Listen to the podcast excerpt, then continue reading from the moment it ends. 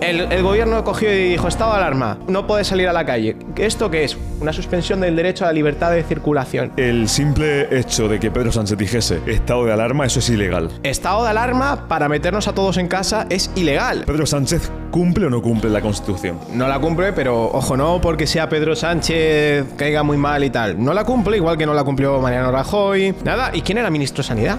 Salvador Illa.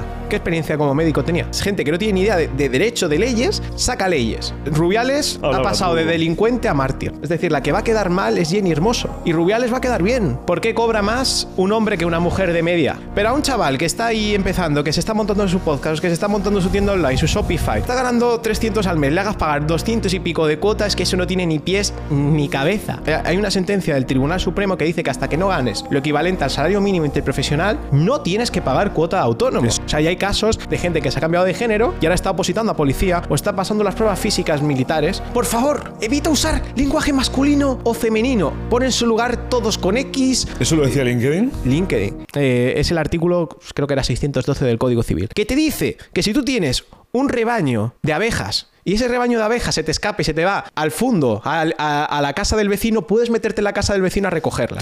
¿Quién coño le pasa eso? Soldados, damas, caballeros, ¿qué tal? Bienvenidos a bimarket.es.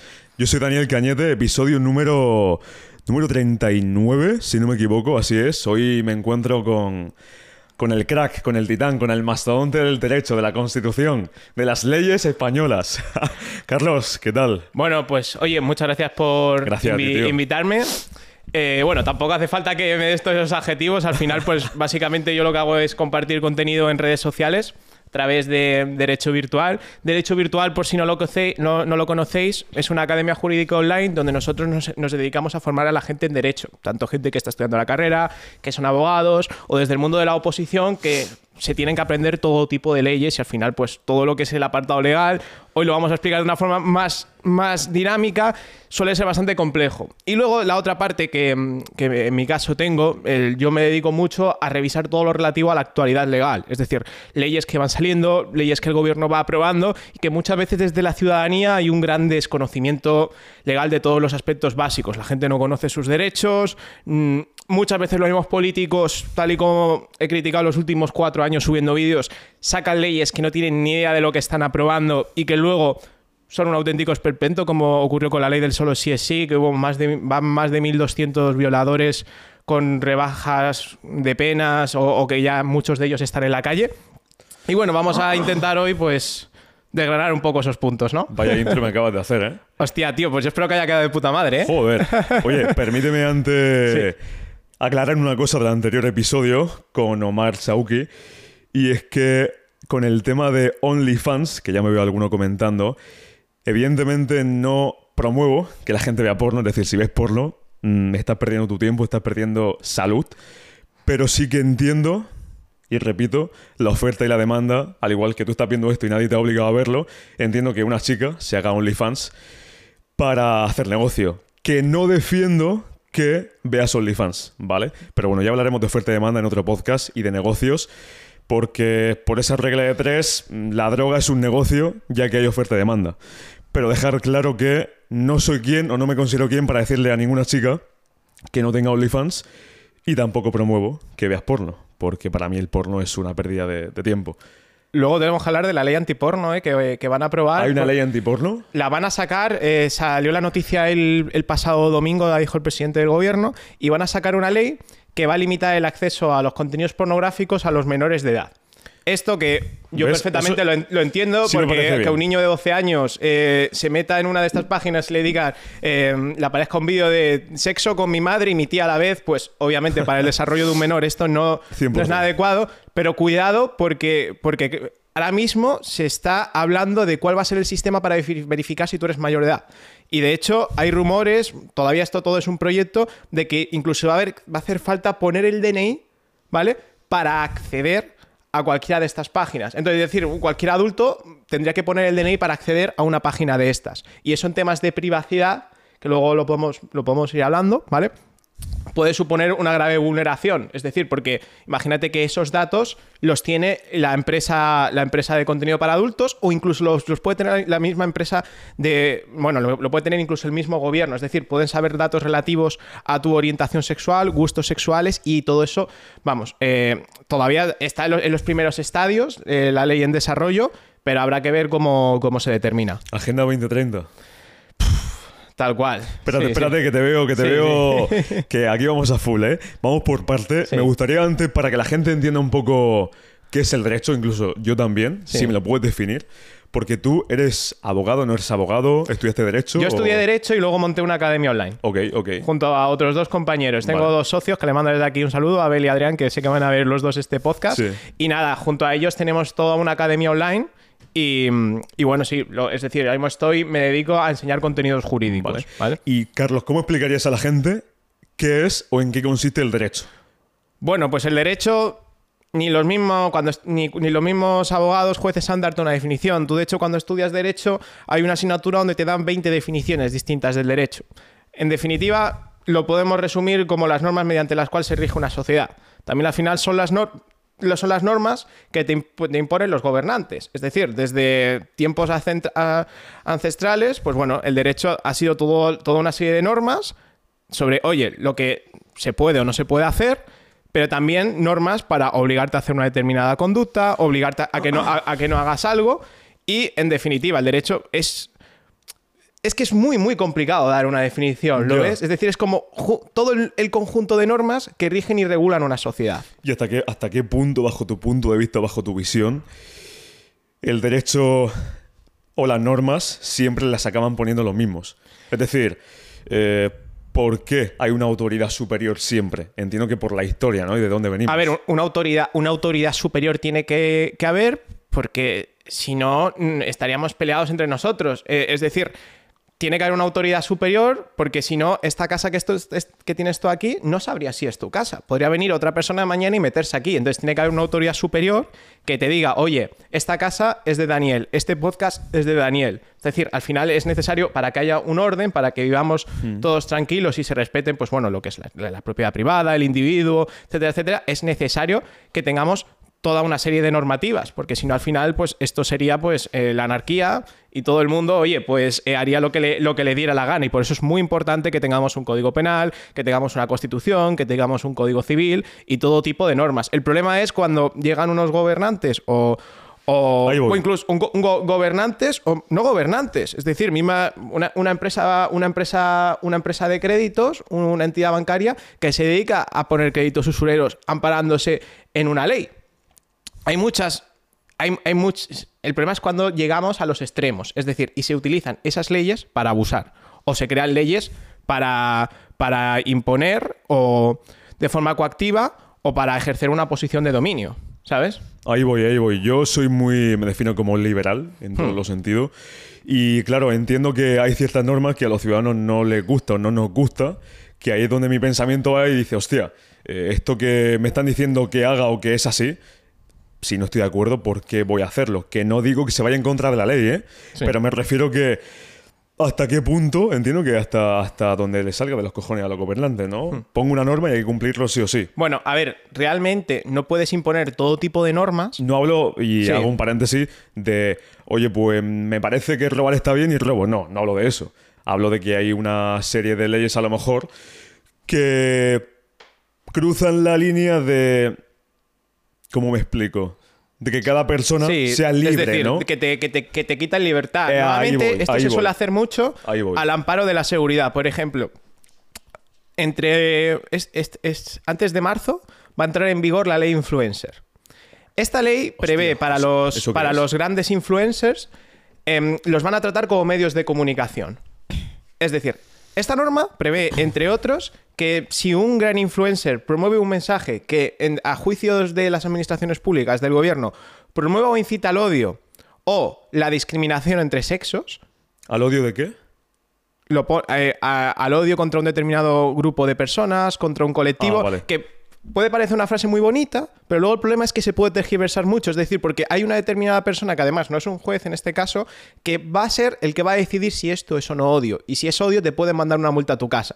Estas leyes se sacan con el objetivo, siempre las, incluso las leyes más, más aberrantes que se han sacado en la historia de la humanidad, siempre tienen un objetivo, un bien, un bien, eh, es decir, un bien moral detrás. Es por tu seguridad, es por la seguridad de los demás, es para defender los derechos de estas personas de esta clase social que está oprimida. Y base a este, a este criterio de moralidad superior o de es por tu seguridad o es que es para cuidarte, Sí. Se utilizan para sacar leyes que al final limitan la libertad del individuo. Y ojo, que no digo que en, algún, que en muchos casos sea necesario, es decir, es, es preciso que existan leyes que te digan, oye, tú no puedes hacer esto, tú no puedes hacer lo otro, porque si no 100%. yo cogería, te clavaría un cuchillo y aquí no pasaría nada. 100%, sí, ¿Vale? sí. Pero el problema es cuando ya utilizamos el criterio de es por tu seguridad o es por tu bien, como ocurrió exactamente con, con el estado de alarma que luego fue declarado ilegal utilizan esos criterios para decirte, oye, tú puedes hacer esto, tú tienes que estar aquí, tú tienes que hacer esto otro, tú quédate en casa porque no puedes salir a la calle porque es tu- por tu bien, y al final es como es por tu bien, es por tu bien, se van limitando muchas veces derechos y libertades. La libertad, para ti o desde, o desde el punto de vista del, del derecho, ¿en qué consiste? ¿Cómo Bueno, se entiende la libertad? A ver, eh, es decir, el tema... Bueno, en, la, misma Constitución se regulan muchos tipos, hay un amplio catálogo de derechos fundamentales, ¿vale? Y de una forma resumida, al final, la libertad, que esto no se puede dar como una definición jurídica, porque como tal no hay, no un artículo que diga la libertad del individuo, ¿vale? Sino podríamos hablar muchos tipos de libertades. La libertad al final es, oye, el derecho a que tú puedas hacer lo que bien quieras con tu vida, siempre y cuando no, no perjudiques a otro. Es decir, al final tu libertad termina donde empieza la del otro individuo, ¿vale? Es como podríamos dar una definición básica de libertad. Luego aquí aparte pues podríamos hablar de muchos tipos de libertades, como la libertad de cátedra, la libertad de circulación, la libertad ideológica, la libertad religiosa, que al final la libertad pues tiene como muchos, muchos parámetros y muchas vertientes. La libertad de expresión. Sí. ¿Tú crees que estamos llegando a un límite de que por opinar simplemente... A ver, la libertad, la libertad de expresión, ¿sabes qué es lo que pasa? Que Y perdona que te corte, Carlos, Sí. y, te- y voy a poner un ejemplo para que la gente que nos esté escuchando, que nos esté viendo, sepa de lo que hablo. Eh, subí un clip hace un par de semanas de un invitado que estuvo aquí que mencionaba a Santiago Abascal. TikTok lo censuró, ese vídeo. No salía Sí. ninguna imagen, simplemente salía Sí. la imagen de Santiago Abascal y diciendo que no le parece mal lo que dice, lo que dice Santiago Abascal. Simplemente por eso TikTok pone, eh, infringe las normas de la comunidad. A ver, hay que destacar que por un lado está lo que son las plataformas, que las plataformas pueden tener su propia normativa interna. Es decir, tú si estás en TikTok, y yo lo entiendo, tú tienes que respetar el la, directriz de TikTok. Y si no quieres TikTok, y no es- pues te vas a Twitter y, y en, Twitter pones lo que quieras. ¿vale? Entonces, al final las plataformas son libres de decir, oye, nosotros queremos este contenido, no queremos este contenido, al final son empresas privadas, ¿vale? Eh, el problema muchas veces eh, eh, es cuando estamos hablando ya de leyes que limitan libertad de expresión. Esto realmente en los últimos años, yo lo, he denunciado mucho por derecho virtual, ha ocurrido de forma más agraviada, pero es algo que realmente siempre, siempre es, todos los gobiernos, ¿vale? Es decir, tanto de derecha como de izquierda en España, muchas veces han sacado leyes tendentes a limitar la libertad de expresión. Cuando estaba, por ejemplo, el gobierno de Rajoy, teníamos la ley de seguridad ciudadana, también conocida como ley Mordaza, que según qué cosas hicieras o algo, podían, podías ver cómo tenías de- había determinadas multas para conductas, aunque muchas, muchas de ellas no se iban a la práctica. Y ahora pues con, con el actual gobierno lo hemos visto incluso más agravado. Y no solo el actual gobierno, eh, también la- el tema de la normativa europea. Porque, por ejemplo, el hecho de que YouTube censure cierto contenido, ¿vale? No, no viene tanto por. No viene tanto por normativa española, sino por la ley europea de servicios de la sociedad de la información. Es decir, es una normativa europea que les dice a las plataformas, oye, tenéis que cumplir estas directivas de, de contenido. De hecho, cuando Elon Musk llegó a Twitter, ¿vale? Eh, y dijo, oye, aquí va a haber contenido libre. Salió Ursula von der Leyen o otro de, de estos jerarcas europeos, no me acuerdo exactamente cuál, de la Comisión Europea, y dijo que, oye, no, no, no, Twitter tendrá que atenerse a las normas, a la normativa europea que tenemos aquí. Es decir, al final, también esto, esto, esto hay que entenderlo y es muy importante y no lo he comentado anteriormente. Em, aquí muchas veces la gente ve eh, a, Pedro Sánchez, a Fijó, eh, a este, a este, a Ayuso, pero las, las leyes más importantes y las que limitan mucho, eh, las que limitan la libertad de expresión o que nos afectan en, nuestro día a día, son leyes que vienen de arriba, de la Unión Europea, que se votan en el Parlamento Europeo y muchas veces ni nos damos cuenta. Ahora, eh, hace, hace unas semanas que de esto hice vídeo, se, se aprobó un decreto, el decreto Omnibus, que era una norma que entre otros, hace, cosas muy positivas, como por ejemplo que los funcionarios de carrera, si no tienen un buen rendimiento, se les va a poder bajar el sueldo.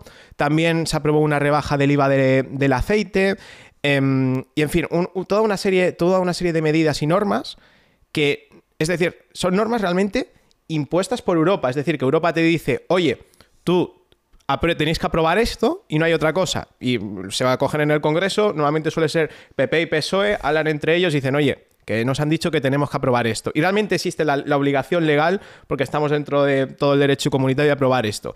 Se aprueba la ley, se aprueba la ley con 200 y pico votos a favor, la gente no sabe ni qué se ha aprobado, porque, por ejemplo, ahora ha habido una reforma de la ley de enjuiciamiento civil.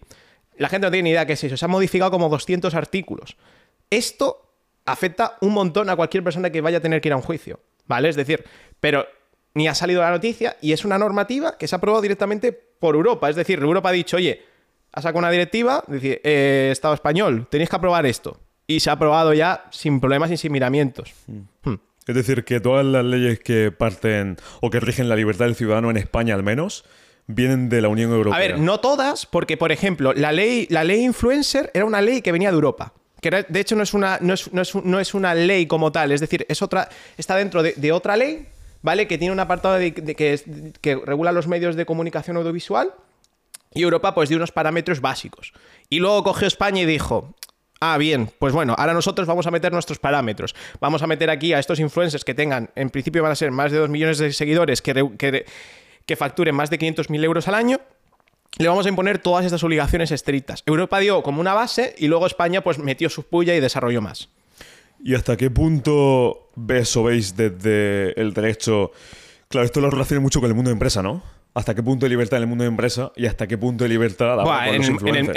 en- en- con los influencers. A ver, no, no te he entendido bien. ¿cómo? Sí, me refiero que hasta qué punto el no presionar, sino, por ejemplo, ahora con la ley esta, ¿no? Que me decías que van a, Hmm. a hacer una serie de normas para toda la gente que tenga más de 2 millones de seguidores, me Sí. decías, y, y que facture más de 500.000 euros, al final los tienen como controlados, ¿no? Sí. No sé si me explico. Sí. ¿Hasta qué punto eso tú lo ves bien, lo ves mal? A ver, ¿Es correcto, no es Para, correcto? para empezar, yo pienso que la ley va a ser declarada, tiene apartados claramente inconstitucionales, ¿vale? ¿Por qué? Porque, es, es decir, estamos hablando que es un funcionario que depende de, de- de igual de un ministro del actual gobierno, ¿vale? El que va a decidir, porque son, piensa que son peña muy tocha. Estamos hablando de Ibai, Chocas, gente muy tocha. Porque, por ejemplo, un canal medio de YouTube, eh, a mí, a ti igual sí, sí creces un montón, ¿vale? Pero a mí, por ejemplo, no me va a afectar. Porque yo al final, pues bueno, no tengo dos millones de seguidores ni genero más de medio millón de euros al año con esto, ¿vale? Pero al final va a ser gente tan importante Incluso las órdenes pueden venir del propio gobierno. Le puede decir al, al- Ahí a, a un subsecretario del, del ministerio correspondiente, oye, mira, este canal no nos está gustando el contenido que está haciendo porque, joder, es que saca un vídeo donde nos estaba insultando, nos estaba diciendo que nos ha puesto a parir en este tema, en esta política que estamos haciendo. Dale vueltas a esto para encontrar un mensaje de odio y mandar una multa de 30.000 euros a su casa por lo que ha hecho. Es que eso se puede hacer, o un apercibimiento de que te vamos a multar. Eso es una clara vulneración de la libertad de expresión.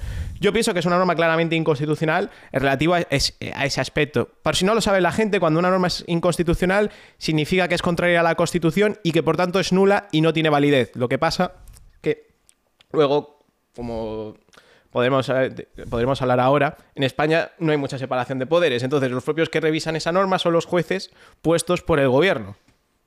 Por, por así dicho, de otra, es un proceso algo más complejo, porque al final también interviene el poder legislativo, pero al final es lo mismo, ¿sabes? ¿Y la Constitución que, que bueno, que dice, sí, que dice de la libertad de expresión? A ver, al final es que sabes qué es lo que sucede. Que la libertad, la, la Constitución establece unas normas básicas. ¿Vale? Pues te dice, se reconoce el, derecho a la, a la libertad de expresión, eh, el derecho, pues, em, también em, la libertad de expresión periodística, es decir, se reconocen toda una serie, una serie de derechos, pero es, una norma, es, es algo genérico, es decir, porque piensa que al final bueno, fue una constitución de 169 artículos que se hizo pues justo cuando eh, en la transición, ¿vale? Es decir, y, y claro, pues quedaron muchos aspectos sin desarrollar. Entonces, ¿qué sucede? Que la- en la constitución, ¿vale? Que al final la constitución, por si la gente no lo sabe, es como una norma básica que existe para que no nos matemos entre nosotros. Es decir, para que no acabemos en una guerra civil y para que no nos pisemos entre todos los ciudadanos, ¿vale?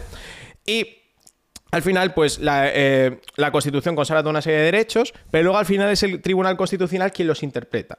¿Qué es lo que sucede aquí? Que esto es muy, es, es, por, eso es todo, yo pienso que todo es un, teatro, toda la política, todas las leyes, es, todo como una especie de teatro, la Constitución. ¿Por qué? Porque al final la Constitución se interpreta según quienes están en el Tribunal Constitucional. los miembros del Tribunal Constitucional son nombrados por el Gobierno, por el Congreso de los Diputados, por el Senado y por el Consejo General del Poder Judicial, que a su vez es nombrado por los anteriores que te he dicho, ¿vale? Entonces, ¿qué sucede? Que cuando hay un gobierno de derechas, ¿vale? El Tribunal Constitucional tiene mayoría de jueces conservadores. Esos jueces conservadores realmente se deben a quien les ha puesto, se deben a ese gobierno. ¿Por qué? Porque si, imagínate, no aprueban una ley del gobierno, si un juez de eso se tira para atrás, ¿qué va a suceder, ¿qué va a suceder con ese juez? Que oye, que la próxima vez que te tengan que nombrar, el, gobierno, el gobierno va a decir, oye, eh, este juez nos ha traicionado, es un mentiroso, no nos ha aprobado la ley, nos ha jodido. Ea, a tomar por saco. Eso pasó, eso ya ha pasado varias ocasiones. O sea, por ejemplo, cuando. Eh, porque esto quiero recalcar, un, para que un gobierno realmente tenga poder de sacar las leyes, muchas leyes adelante, necesita el control del Tribunal Constitucional, ¿vale? Porque si no, muchas de las leyes que estamos viendo, bueno, ya le pasó al gobierno, mira, el, gobierno que tenemos actualmente en España, ¿vale? No tenía el control del Tribunal Constitucional. No tenía. No lo ahora ya lo tiene. Sí, ¿Cuándo no lo tenía exactamente? Cuando el estado de alarma. Tuvimos dos estados de alarma que todo el mundo. Bueno, a ver, yo tampoco me quiero. En, yo, no, yo no quiero entrar ahora porque tenemos temas de pandemia y demás, que no simplemente de derecho. El, el gobierno cogió y dijo: estado de alarma todos en casa, no, no puedes salir a la calle. ¿Esto qué es? Una suspensión del derecho a la libertad de circulación. Una suspensión de derechos solo se puede llevar a cabo a través de la declaración de un estado de excepción. ¿Vale? No se declara un estado de excepción, se declaró un estado de alarma, porque para el estado de excepción habría necesitado una autorización previa al Congreso de los Diputados y el procedimiento para llevarlo a cabo es más complejo y además eh, hay mucho más desgaste y no lo puedes limitar, no lo puedes, no lo puedes, salvo causa muy justificada, mantenerlo a lo largo del tiempo. En cambio, en estado de alarma simplemente se reunía el, eh, Pedro Sánchez con sus ministros y decía, declaramos el estado de alarma. ¿Qué sucedió? Que el Tribunal Constitucional era el Tribunal Constitucional nombrado por el PP, nombrado, nombrado por, por Mariano Rajoy y su gobierno. Quiero destacar que siempre hay varios... Lo que suelen hacer es que el, el Tribunal Constitucional lo nombra entre PP y PSOE y siempre hay mayoría de jueces dentro del Tribunal Constitucional del partido que está en el gobierno, ¿vale? Y en ese momento, justo como Pedro Sánchez llevaba poco tiempo todavía en el gobierno, había una mayoría todavía de jueces de, derechas, por así decirlo. Y declararon que el estado de alarma, muy, muy acertado. Pégate un pelín más el micro, por favor. Sí, más, más. No, el micro, pégatelo un pelín. Así. Ah, ahí, ahí, sí, sí. declararon muy, muy al parecer a, a, mi juicio que yo de hecho ya lo avisé con muchos tiempos antes, que es decir, lo que hubo es una suspensión de derechos. ¿Por qué? Porque nos, nos metieron a todos en casa con una norma que era ilegal. Es decir, tú, no puedes, tú puedes usar un estado de alarma para decir, oye, eh, vamos, a, vamos, a vamos a intervenir, eh, por ejemplo, la producción de este alimento o porque, porque hay un error en la cadena de suministro y tenemos este problema. O vamos a, vamos a hacer un estado de alarma porque tenemos un caos, un caos en el aeropuerto como ya sucedió en 2011, ¿vale? Que tampoco vamos a... El simple hecho de que Pedro Sánchez dijese estado de alarma, eso es ilegal estado de alarma para meternos a todos en casa es ilegal. Es decir, es que, es decir, es que vivimos, vivimos eh, que yo no voy a decir si era necesario o no era necesario, porque para eso ya hay otros muchos expertos que tienen que decirlo. Pero vivimos en, es decir, lo que, lo que se hizo de todos metidos en casa, eso era más propio de un país como China. Es decir, donde el, líder. Lo correcto a nivel legal. Lo correcto, si hubieran querido hacer eso, tendrían que haber declarado el estado de excepción. Es decir, tendrían que haber reunido a todos los grupos políticos y haber declarado un estado de excepción que solo podría haber durado durante 30 días. Solo 30. Se puede, alargar, se puede llegar a alargar otros 30, pero salvo causa muy justificada. Y tendrían que haber dicho, vamos a suspender el derecho a la libertad de circulación. En cambio, hicieron una maquinaria y dijeron, pues bueno, vamos a limitar el derecho a la libertad de circulación para decir, oye, que solo te estamos limitando salir a la calle a comprar pan. O a esto, o a lo otro. Hicieron una maquinaria que al final es, lo que siempre, es, lo que, es lo que siempre hacen. Es decir, si realmente. Eh, porque mira, esto sucedió, por ejemplo, eh, con. Con la, con la, misma ley del aborto, que es un tema muy, muy controvertido y yo, y yo no quiero entrar aquí, ¿vale? Tú entras en lo que tú No, no, porque al final son temas, ya aquí es, son temas muy sensibles, morales. Mira, la ley, la ley del aborto, ¿vale? El Tribunal Constitucional en los años, en los años 80, ¿vale? Dijo que lo que es propiamente eh, el aborto, salvo en casos muy taxativos, era contrario a la Constitución por ser contrario al derecho a la vida, ¿vale? En 2000, cuando se aprobó la actual ley del aborto, que por si no sabemos, el, aborto en España es legal más o menos creo que es hasta la semana 16, ¿vale? Incluso se más para la semana 20, si hay malformaciones, etcétera, etcétera, ¿vale? El, eh, eh, la, actual ley del aborto, que se aprobó, creo que fue por 2005, 2006, ¿vale? Fue llevada al Tribunal Constitucional. El Tribunal Constitucional tardó más de 15 años en pronunciarse. Que eso, simplemente eso, para mí es una, es una vergüenza que no se te pronuncien sobre un tema que es, importante. Es decir, y luego, hace dos, dos años, se pronunció y entendió que en, eh, el, lo que es el feto en formación no entra dentro pues, de, lo que, de lo que es eh, lo que entendemos como persona física y que por tanto, es decir, no, es, no queda amparado por lo que es eh, todas las personas tienen el derecho a la vida, que es el precepto que recoge nuestra Constitución. Sin entrar aquí a debate, porque al final esto ya es, es algo que trasciende al derecho y que, pues bueno, cada persona que nos está viendo tendrá una opinión, como, oye, pues todos tenemos derecho a tenerla, ¿vale? Lo que, lo que te quiero decir con esto es que una cosa es lo que dice la Constitución, pero si el gobierno tiene a los suyos colocados en el Tribunal Constitucional, puede sacar cualquier cosa adelante. ¿Por qué? Porque la Constitución es muy interpretable. Yo te puedo decir aquí lo que es el derecho a libertad religiosa, lo que es el derecho a la intimidad. Te puedo hablar de, mil cosas, mil de, derecho a la propiedad privada, que esto es algo que también podemos hablar luego, que, al, al final se está viendo muy, muy, muy limitada. Y luego puede venirte aquí otra persona de una ideología totalmente distinta y decirte en base a lo mismo que dice la ley algo totalmente distinto, algo totalmente opuesto. Yo de hecho alguna vez hasta con amigos he dicho que aquí en España es que si quisieran meter la pena de muerte, podrían hacer una interpretación de esto, de esto, de esto, del otro, porque la, Constitución prohíbe la pena de muerte, ¿sabes? Salvo en tiempos de guerra. Y decir que estamos como en una guerra o algo así para justificarla. Que yo no, de, nuevo vuelvo a entrar, yo no te digo que tenga que haber pena de muerte o no tenga que haberla, yo digo que prácticamente todo se podría interpretar, ¿vale? Porque todo es muy interpretable y subjetivo. Entonces, ¿qué sentido tiene la Constitución? Es decir, ¿tú le ves sentido a esto? Obviamente, la Constitución es necesaria. Pero me refiero, ¿tú le ves sentido que cada persona que entre interprete lo que le salga de los cojones? Yo personalmente, esto es algo subjetivo, yo pienso que el Tribunal Constitucional no debería existir. Pienso que debería ser el Tribunal Supremo, como por ejemplo sucede en otros países como Estados Unidos. ¿Cuál es la función del Supremo exactamente? Mira, el, Tribunal, bueno, el Tribunal Supremo es el máximo órgano del Poder Judicial. ¿Vale?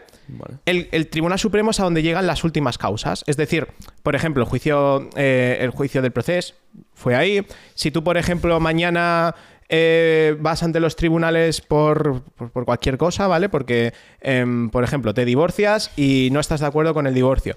Eso iría escalando y al final el Tribunal Supremo es el máximo órgano jurisdiccional del país. Y luego está el Tribunal Constitucional, que no es un órgano judicial, de hecho, muchos de sus miembros no, han sido nunca jueces, ¿vale? Y es un órgano de naturaleza política que simplemente interpreta la Constitución. Y claro, es decir, yo a, mi parecer, yo digo, pienso que eso se podría integrar en el, tribunal, en, el, Tribunal Supremo. Y que al final esto es muy importante, que los miembros que interpretarán la Constitución fueran, al final, jueces que llevara que, expertos en el tema. Es decir, de la misma forma que, oye, la, bueno, no bueno, esto tampoco lo así porque luego lo que te voy a decir no, no, se aplica así. De la misma forma que, por ejemplo, las personas que deben decir qué medidas sanitarias hay que tomar o qué procedimientos médicos hay que llevar a cabo deben ser los médicos mejor preparados, pues esto tendría que ser igual. Es decir, gente que sepa y que esté lo mejor preparada posible.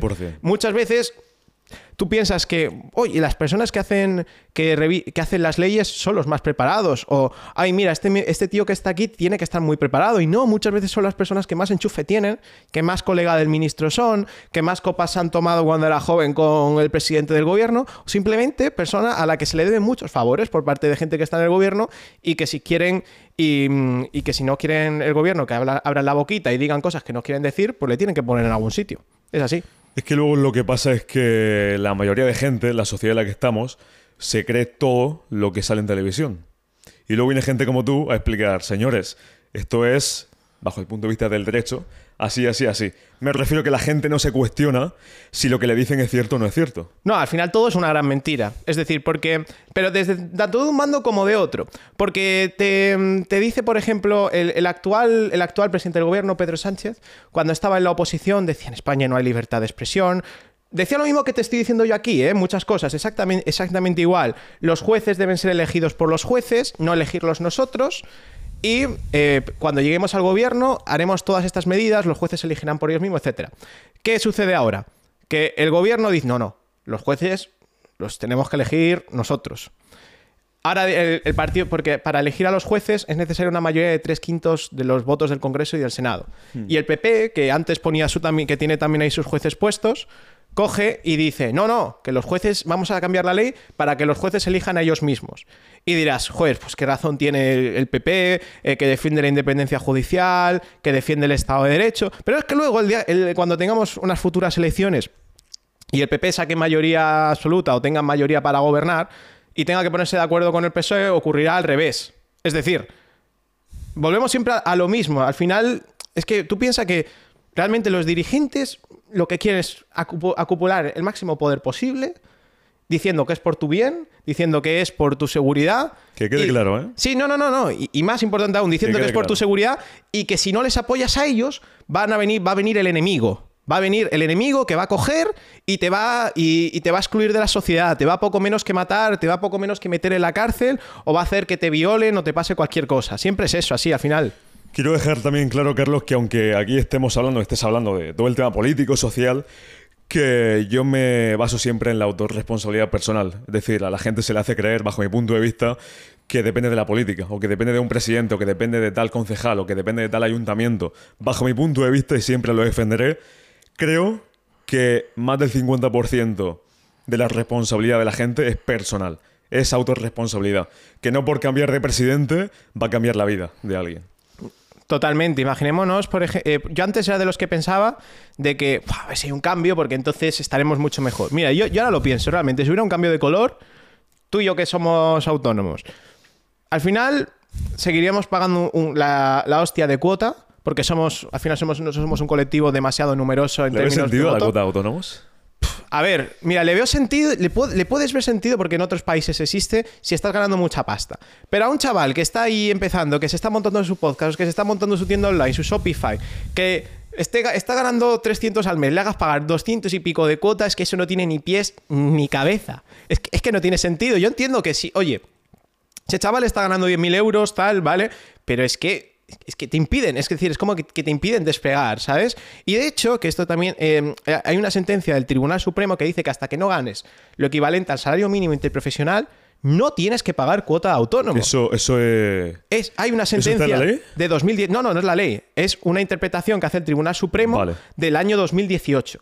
Pues bien, Hacienda, aún así, sigue multando y sigue yendo a por la gente bueno, realmente que, que, cobra por, por debajo esta cantidad porque interpreta que sí, ¿Pero a qué te refieres con interpretación? Es decir, que, la, que Hacienda en este caso coge pues eh, la ley del, la ley del trabajo de trabajadores autónomos y dice, oiga, usted está aquí ejercitando una actividad, tiene un podcast, está... Y yo digo, pero a ver, que, este podcast, eh, si, joder, si es que mire, mire lo que me paga YouTube, me paga 100 euros al mes. Yo, lo siento, Hacienda dice, usted, usted está realizando una actividad profesional y tiene que darse de alta como autónomo.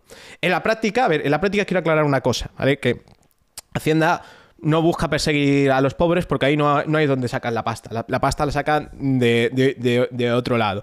Pero hay casos de gente que, oye, que cobrando una miseria de, como autónomo, la veniación, bueno, la veniación de hecho, oye, ¿por qué usted no está pagando su cuota como tendría que pagar de, 200, de 280 euros?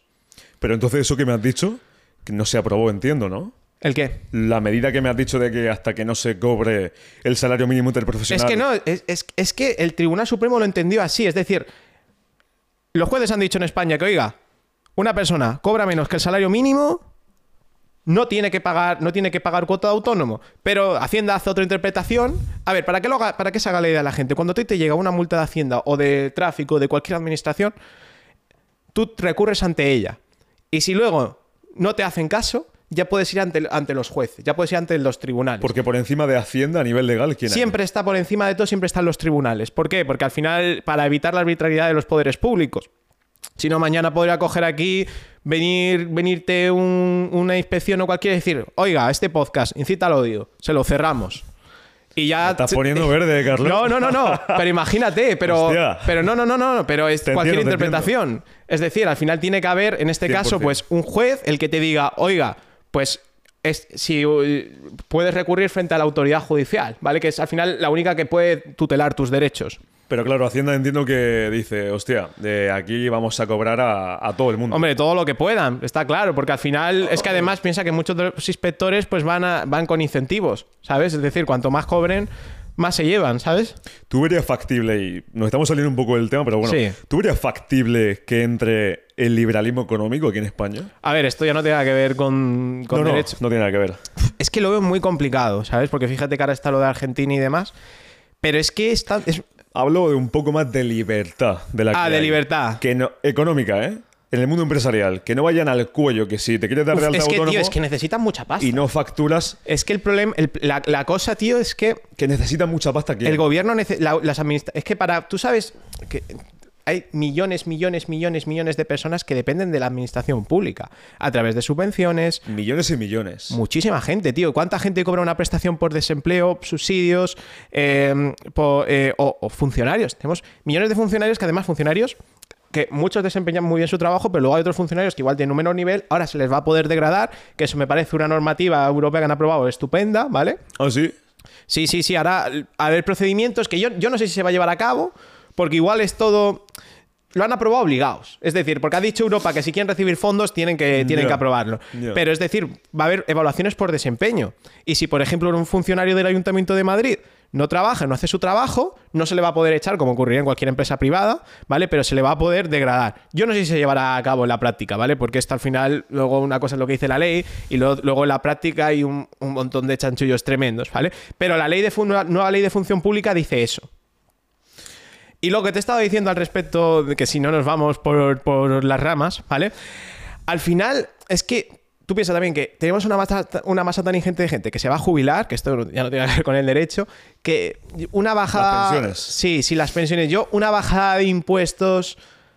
Es que por mucho que haya un cambio de gobierno puede haber pequeñas, pequeños avances, ¿vale? Como por ejemplo, pues deflatar, deflatar los tramos de IRPF acorde a la inflación. Pero yo no creo que vayamos a ver aquí una auténtica revolución ni, ni nada. Es decir, pequeño- pequeños cambios y luego llegarán los otros y lo empeorarán. Porque así es decir, que el apoyo a las empresas no. A ver, apoyo, sí, apoyo a las empresas, ¿sabes cómo? Muchas veces a las grandes empresas. ¿Por qué? Porque, por ejemplo, tú coges un- una, una- una gran empresa, muchas veces eh, tienen grandes contrataciones públicas con, con el, gobierno, eh, incluso muchas veces hay cierta conexión ideológica. Por ejemplo, el otro día estaba Pedro Sánchez ahí en Davos, reunido con muchos dirigentes del IBEX 35. Es decir, al final ellos tienen como monopolios y muchas veces se benefician de la- las leyes, muchas veces que de hecho saca el gobierno, son leyes, incluso muchas veces leyes como el salario mínimo, que benefician más a estas grandes empresas que a las pequeñas. Porque, por ejemplo, imagínate, un- una, una Big Four, ¿vale? Le suben el salario, le- se sube el salario mínimo. A empezar, que muchos ya de media cobran más que el salario mínimo, pero es que aún así ellos eh, tienen tal estructura de costes que lo pueden repercutir casi sin darse cuenta y pueden seguir funcionando perfectamente. En cambio, imagínate un pequeño bar, un pequeño restaurante le- le- que apenas llegas a final de mes, le jodes vivo, ¿sabes? Además con las cotizaciones y todo. Es decir, que al final muchas veces Eso es una pena, tío. Para mí, ¿eh? Es decir, que el, el- la persona que monta un bar con el pensamiento de coño, voy a intentar montar un negocio Claro. rentable y que le crujan vivo, que no haya ningún margen, porque la persona que está en el bar. se- Claro, pero es que las grandes corporaciones, imagínate, una cadena de restaurantes enorme, ¿vale? Que suban el salario mínimo, tú pensabas, joder, qué putada. No, a ellos les beneficia. ¿Por qué? Porque al que, al que tiene el pequeño restaurante le va a joder más que a ellos y eso les da más. le- le- les pone en una, en una posición de predominio de mercado porque tienen ventaja. ¿Sabes? ¿A quién te refieres? tienen ventaja igual sobre el pequeño local. A las grandes empresas. una, imagínate una gran cadena de restaurantes, Ah, a ellos 100%. repercutir una subida del salario mínimo les va a ser mucho menos costoso porque al final, pues es decir, a nivel de cadena de producción pueden abaratar sus costes, pero en cambio al bar que tienen enfrente les puede joder mucho más y eso al final les va a hacer tener más clientela a ellos. ¿Sabes? Que Porque también hago- cerrar, se pueden quitar competencia. Yo, que también quiero hacer otro paréntesis y es que aunque eh, muchos podcasts, yo personalmente hablé con gente de economía y de todo esto, que coño, que hay con- que confiemos. Claro, Que sí. No, por... no hay impuestos, ya no puedo emprender. Coño. eh, No, siempre se puede. A ver, Abundancia y creer que sí se coño, puede, no, no, no, yo siempre pienso que se puede. De hecho, que a ver, que estamos aquí incentivando a la gente a que no emprenda. Que no, coño, no, no, no, no, no. A ver, cla- claro que se puede, sobre todo en temas digitales, tío. A ver, yo te digo, yo, por ejemplo, yo no me montaría un bar ni de coña, ¿sabes? Pero por, por, por tal de o- coste. ole los Pero- cojones de la gente que lo Claro, hace. pero a nivel digital, claro, es que a nivel digital además hay un montón de oportunidades porque Hay tú siempre te puedes cambiar, siempre te puedes cambiar la residencia. Eh, puedes, hacer, puedes hacer siempre mil movidas, Hmm. ¿sabes? Hay mu- de- en ese sentido, me parece un avance porque, en ese por un lado, eh, tenemos menos libertades que hace 20 años, ¿vale? Pero por otro lado hay más libertad que nunca porque eh, vivimos en el mundo de la era digital donde tú puedes estar aquí y mañana puedes estar allí, ¿sabes? 100%. Sí, sí, sí. Entonces es como dos puntos contrapuestos. Eh, oye, vamos a entrar en materia. sí, que nos vamos y, y si no... es- No, es no, no, al final no, Hmm. no es que nos vamos, es que surge, surge la conversación, yo creo que eso es lo, lo no- lo natural, ¿no?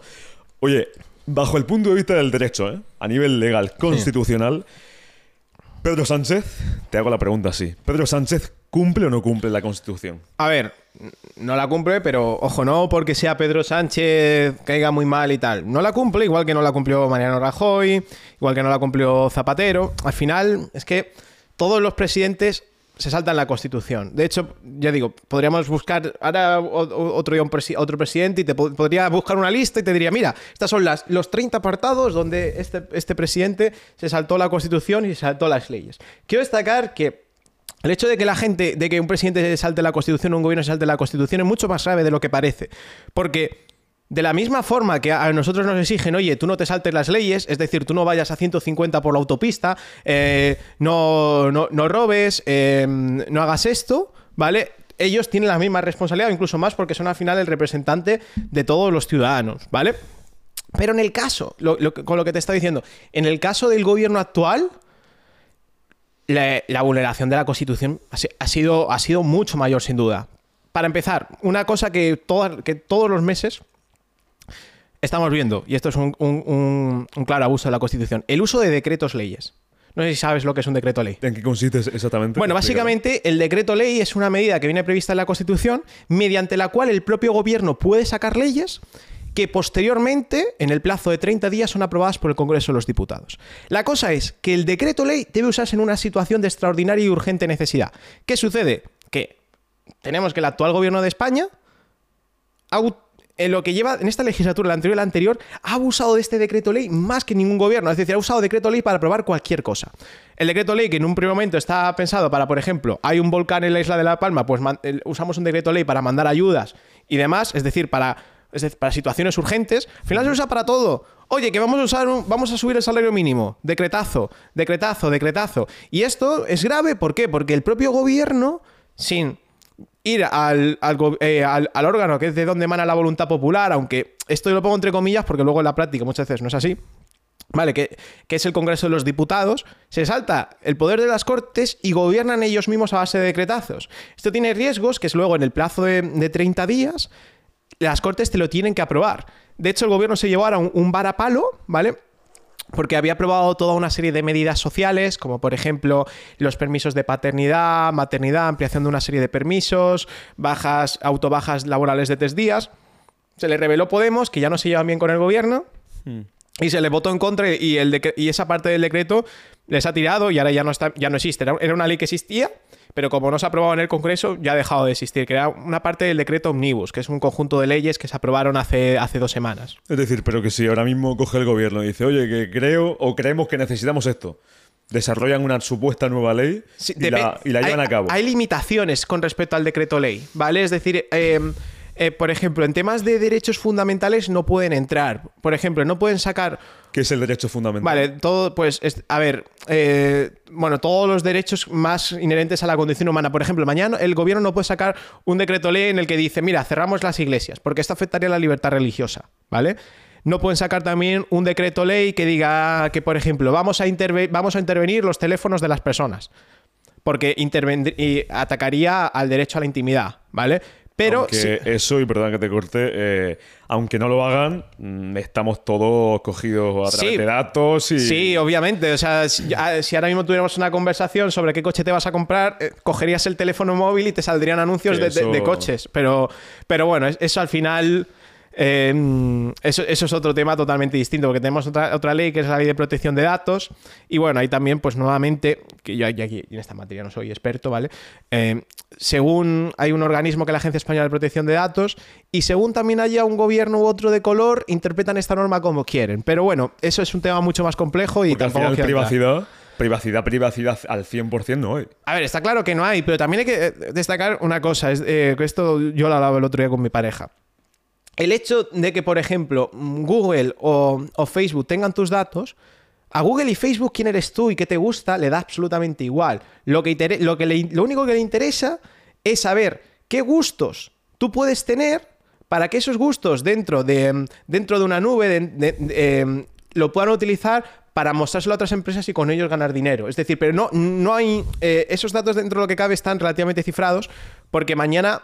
eh, Google directamente no podría coger tus datos y hacer un listado de todo lo que te gusta y entregárselo a otra persona, ¿sabes? Es un tema ciertamente complejo, pero bueno, al final es lo que tú dices, estamos... Eso, es- eso sería ilegal, entiendo. Sí, totalmente. O sea, sería tratar con datos personales que, que salvo en supuestos muy, muy tasados, ¿vale? Que esto ya habrá que traer un abogado experto en protección de datos, no pueden usar ni, ni pueden comercializar con ellos. Y entonces los derechos fundamentales son lo más básico de una Lo persona. más básico, eh, todo lo que vemos en nuestro día a día, hablar, eh, eh, eh, creencias religiosas, eh, al final libertad ideológica, poder pensar lo, que, lo, que a ti, lo que a ti te dé la gana, derecho a la intimidad, que nadie se meta en tu casa, al final estamos hablando de toda una serie de derechos, ¿vale? Que toda persona tiene por el hecho de ser una persona, ¿vale? Es que eso, eso tío, de, de que la gente piense lo que le dé la gana, yo sinceramente no veo, al menos desde la barrera de los medios de comunicación, de que promuevan desde el gobierno, ver. al menos actual, que la gente piense lo que le salga de los cojones. Y no hablo de falta de respeto a nadie, ¿eh? Hablo de, coño, si tú tienes un pensamiento, te escucho, no estoy de acuerdo contigo, pero yo tengo el mío propio. A ver, es que lo que sucede, y al final por esto saca la ley influencer, que tú piensas que eh, el gobierno, los medios de comunicación están todos relativamente controlados. ¿Vale? De hecho, fíjate que cuando esto ya fue- hace, años, ya fue cuando el COVID, ¿vale? El, cuando, cuando tuvimos el COVID, lo primero, una cosa que aprobó que nadie nos enteramos, porque obviamente no te iban a hablar de eso en la televisión, lo primero que aprobó el gobierno fue un decreto para regar de dinero público a las principales cadenas de la- las principales cadenas televisivas. Antena 3, Telecinco, La 1 y claro, es decir, al final son medios que sí, que cada uno tiene una opinión política, pero tú te ves Antena 3 y la sexta, Antena 3 supuestamente es de derechas, la sexta es de izquierda, Supuestamente. pero es que el dueño de A3 Media son lo mismo. Es decir, al final es todo como. Es decir, que tú llevas ahí a los tuyos y al final se va a decir lo que dice el de arriba, que el de arriba está regado con dinero, con pasta del gobierno. En cambio, tú aquí, por ejemplo, no estás regado con pasta de nadie. Tú puedes decir. De momento no. Claro, tú puedes decir lo, lo que quieras. A ver, que igual mañana viene aquí, viene aquí Pedro Sánchez y te dice, "¿Cuá- ¿cuántos billetes quieres? No, no. Aquí... ¿Sabes? Pero al final es eso, y por eso sacan una, un- un- una ley como es la, ley influencer, mediante la cual, por tu seguridad, para evitar discriminaciones, eh, que se incite al odio, en los ataques a la libertad e igualdad de las personas, frases que son muy bonitas y que con las que todos estaremos de acuerdo, se utilizan esos preceptos para empezar a regular todo lo que se pueda y ver lo que tú dices o lo que tú no dices. Eso, no sé dónde leí el otro día, eh, hasta qué punto, como tú dices, no, desde el punto de vista. Desde el punto de vista, no, desde el derecho. Claro, se puede meter el gobierno a regular lo que le salga de los cojones. A ver, decir, siempre hay límites. Es decir, pero es que volvemos, al- volvemos a lo mismo. Sí, pero es que vamos a lo mismo. Yo te podría hablar, podríamos hablar aquí de un derecho concreto, podríamos hablar de la propiedad privada. ¿Dónde está el límite? El límite, el límite está donde tú digas y luego donde los tribunales te digan que eso no es legal. ¿Qué sucede? Que si tú tienes el control de los tribunales, tú puedes llegar a regular mucho más adelante. Por ejemplo, ah, que esto, eh, la nueva ley de vivienda, ¿vale? Mira, la nueva ley de vivienda tiene preceptos que atacan frontalmente al derecho a la propiedad. Es decir, tú tienes una casa y si tú esa casa la alquilas y no te pagan el alquiler, el nuevo, la, nueva regulación, el nuevo proceso que hay que seguir a través de la ley de enjuiciamiento civil, ¿vale? Es tan entramado, tiene tantos tiene tantos pasos, que echar a un inquilino que no te pague, ¿vale? Puedes estar tres años. Tres años. ahora yo no lo sé, todavía no lo sé, porque como la ley la aprobaron hace un año y todavía no ha habido tiempo para que una persona desde que le denuncien, bueno, desde que le, planten una demanda por impago del alquiler hasta que salga, no ha habido casos con esta nueva ley, porque eh, ahora luego puedo desarrollarte más. Sí. El hecho de expulsar a un inquilino que no paga, ¿vale? El proceso es muchísimo, muchísimo, muchísimo más largo. Y ojo, porque aquí de verdad que no, que no quiero entrar en, como que igual ve este vídeo alguien, un- una familia que tiene dos hijos eh, que se han quedado en paro y, que lo están pasando fatal para llegar a, final de mes y se ven ofendidos por lo que estoy diciendo. Oye, que yo pienso que tiene que haber, oye, pues más viviendas de protección social, etcétera, etcétera. Pero el caso concreto que te estoy hablando es que la ley actualmente es una clara vulneración del derecho a propiedad. Pero ¿qué sucede? Que el gobierno, en vez de decir, oye, aquí lo que queremos es prohibir los desahucios, no pueden prohibir no pueden decir, no pueden sacar una ley que impida los desahucios totalmente, porque si una ley inconstitucional contraria al derecho de propiedad. Pero lo que dicen es, bueno, vamos a poner todos estos requisitos. Es decir, por ejemplo, un, un propietario que no le pagan el alquiler. Primero, si la persona cobra tres veces menos que el... eh, cobra, perdón, cobra hasta tres veces más que el salario mínimo, es decir, el salario mínimo ahora mismo pues está en 14.000. ¿Qué persona, el inquilino o el propietario? El, el El inquilino. inquilino. El inquilino, es decir, si el inquilino tiene unos ingresos normales, básicamente, ya puede decir que es una persona en situación de vulnerabilidad. Es decir, y para, esa, para llegar a esa situación de vulnerabilidad solo es necesario que lo que destina al alquiler, la luz, el agua, la comunidad, llegue como máximo al 30%. Es decir, que si tú, por ejemplo, cobras 1.500, eh, cobras 1.500, pagas 500 de alquiler y dejas de pagar, eh, perdón, pagas 600, 600 de alquiler, para una cifra, y dejas de pagar el alquiler, ya podrías acogerte a esa, a esa situación de persona con una situación de especial vulnerabilidad. Aunque no tengas hijos, ¿vale? Aunque no tengas una discapacidad, ya podrías acogerte a esa situación de especial vulnerabilidad. Resultado, la persona que es propietaria tiene que ir a un acto de conciliación contigo. Antes de presentar una demanda, tiene que aportar un documento donde se demuestre que esto es una situación de especial vulnerabilidad. Es decir, tendría que coger tu. do- eh, Es poner un montón de trabas y luego, además, te pueden suspender el desahucio hasta en dos ocasiones. ¿Vale? Si actualmente teníamos, teníamos una ley, la anterior, que ya el desahucio se alargaba de media hasta los. De media hasta los 6-8 meses, que ahora con esta ley ya años. Resultado, pues ahora tenemos que, que nadie quiere alquilar casas, tío. Es que es así, ¿sabes? Que. Mi pregunta es la siguiente. Sí. El ciudadano o ciudadana que paga, que cobra 1.500 y que paga el alquiler, Le, vas a- ¿Qué le van a, le van a putear. Mira, lo, lo que va a suceder es esto. es decir, no, no buscamos igualdad en todos los sentidos. A ver, si es ¿Qué que- sentido tiene eso? Es que además, es que no es, es. es decir, al final lo que haces con esta ley es putear a la gente que menos tiene. ¿Por qué? Porque imagínate que, que tú quieres alquilar esta casa, ¿vale? Eh, y, te, vienen 10 personas para alquilarla. Tú vas a evaluar con muchísimo ojo quién de esas personas tiene más poder adquisitivo. Porque si aquí, aquí imagínate, te viene. que sin ningún tipo de perjuicio y nada, te viene una persona que es de fuera, que tú no conoces, que te dice que justo acaba de encontrar un trabajo temporal, tú no le vas a querer ni de coña alquilar la casa. ¿Por qué? Porque sabes que si no te paga se va a poder acoger a una situación de especial vulnerabilidad y se queda tres años. Entonces esa persona le estás jodiendo. ¿Por qué? Porque esa persona no va a encontrar alquiler. Nadie va a querer alquilar la vivienda. Ya. Le van a querer alquilar una habitación o esto o lo otro, pero nadie le va a querer alquilar una vivienda. Y por eso ahora, entre otros, tenemos precios de alquileres también que han subido un- una barbaridad. Sí, sí, sí. ¿eh? Sí. Es que entonces, claro, ahí, eh, ¿cómo se regula eso? La oferta y la demanda en el negocio del Es que eso por ley no se puede regular. Es que, es que ese es el problema. Es que la gente piensa, wow, han subido el salario mínimo un 50%. No, es que eso, los salarios suben por la generación de riqueza. Aquí con la vivienda pasa exactamente lo mismo. Es Que decir, quede claro también. Hacen falta más viviendas. Y de hecho, yo quiero. Yo he hecho muchos vídeos relativos a alquileres y explicando mucho los derechos de la- la- la- las dos partes, ¿vale? Y la ley de vivienda tiene puntos positivos que para mí, por ejemplo, eran un abuso. Como que, por ejemplo, debe ser el propietario quien pague los gastos de la inmobiliaria. A mí eso me parece bien porque al final la inmobiliaria le está prestando un servicio al propietario y no se lo puedes meter de forma encubierta, encasetada a la persona que va a ir de alquiler. Pero el problema es que sacar una ley para, para, para resolver un problema que no se puede resolver por una ley. Es decir, el problema es si hay pocas viviendas, necesitas más viviendas. Y, y, y no han visto ese problema y han visto. El problema es que los propietarios son muy malos y ponen precios muy caros. Pues vamos a obligar a los propietarios a que pongan precios más bajos. Y, oye, pues si el alquilino no puede pagar, vamos a dejar que, oye, se queda ahí no sé cuánto tiempo sin pagar, ¿sabes? Es que yo entiendo que hay mucha gente que diga, me cago en la hostia, que no me puedo permitir este alquiler. Lo que pasa es que estamos hablando, como tú has dicho, que eso no depende de la ley.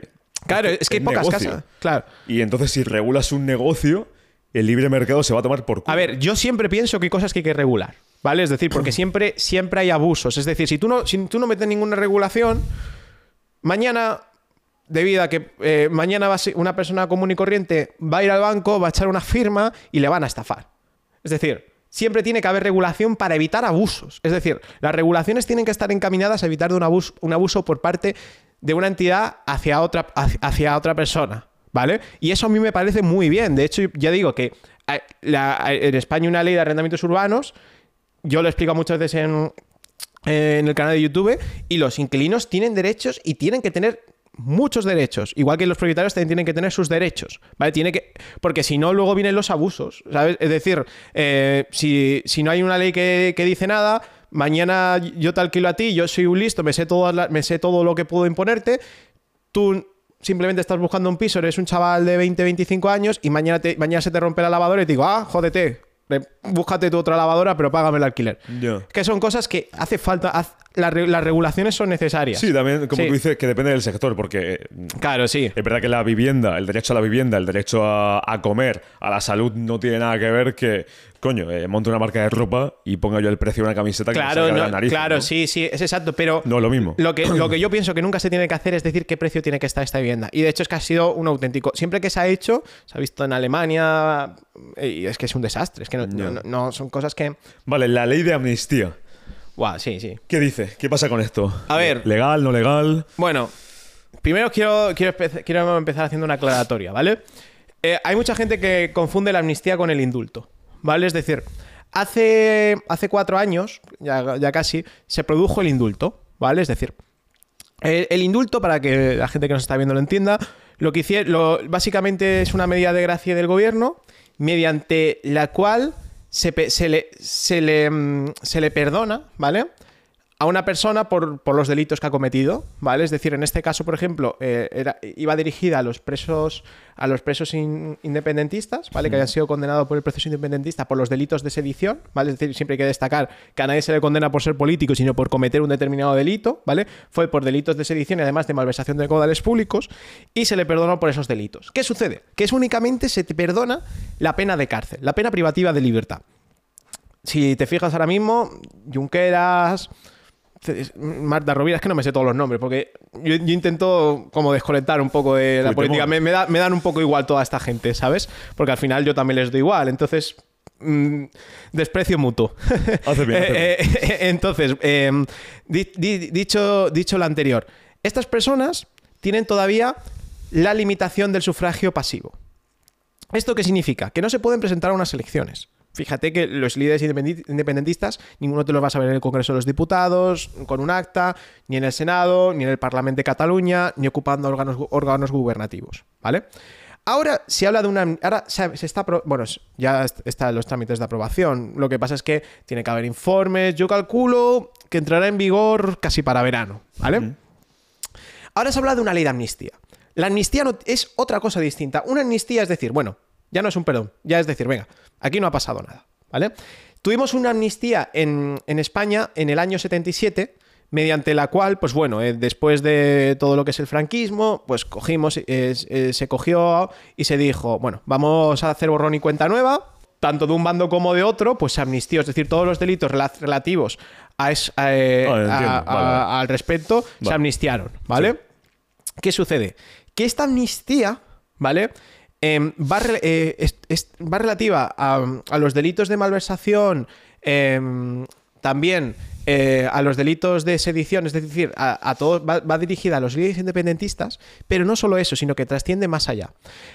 Al nunca haber estas personas haber cometido un delito, Puigdemont, eh, Junqueras, cualquier líder independentista va a poder volver a presentarse desde este mismo año una elección, van a poder volver a ocupar sus cargos de de líderes del partido, van a, Puigdemont mismo va, a poder volver a ser, si se presenta y en su partido eligen presidente del- de la Generalitat.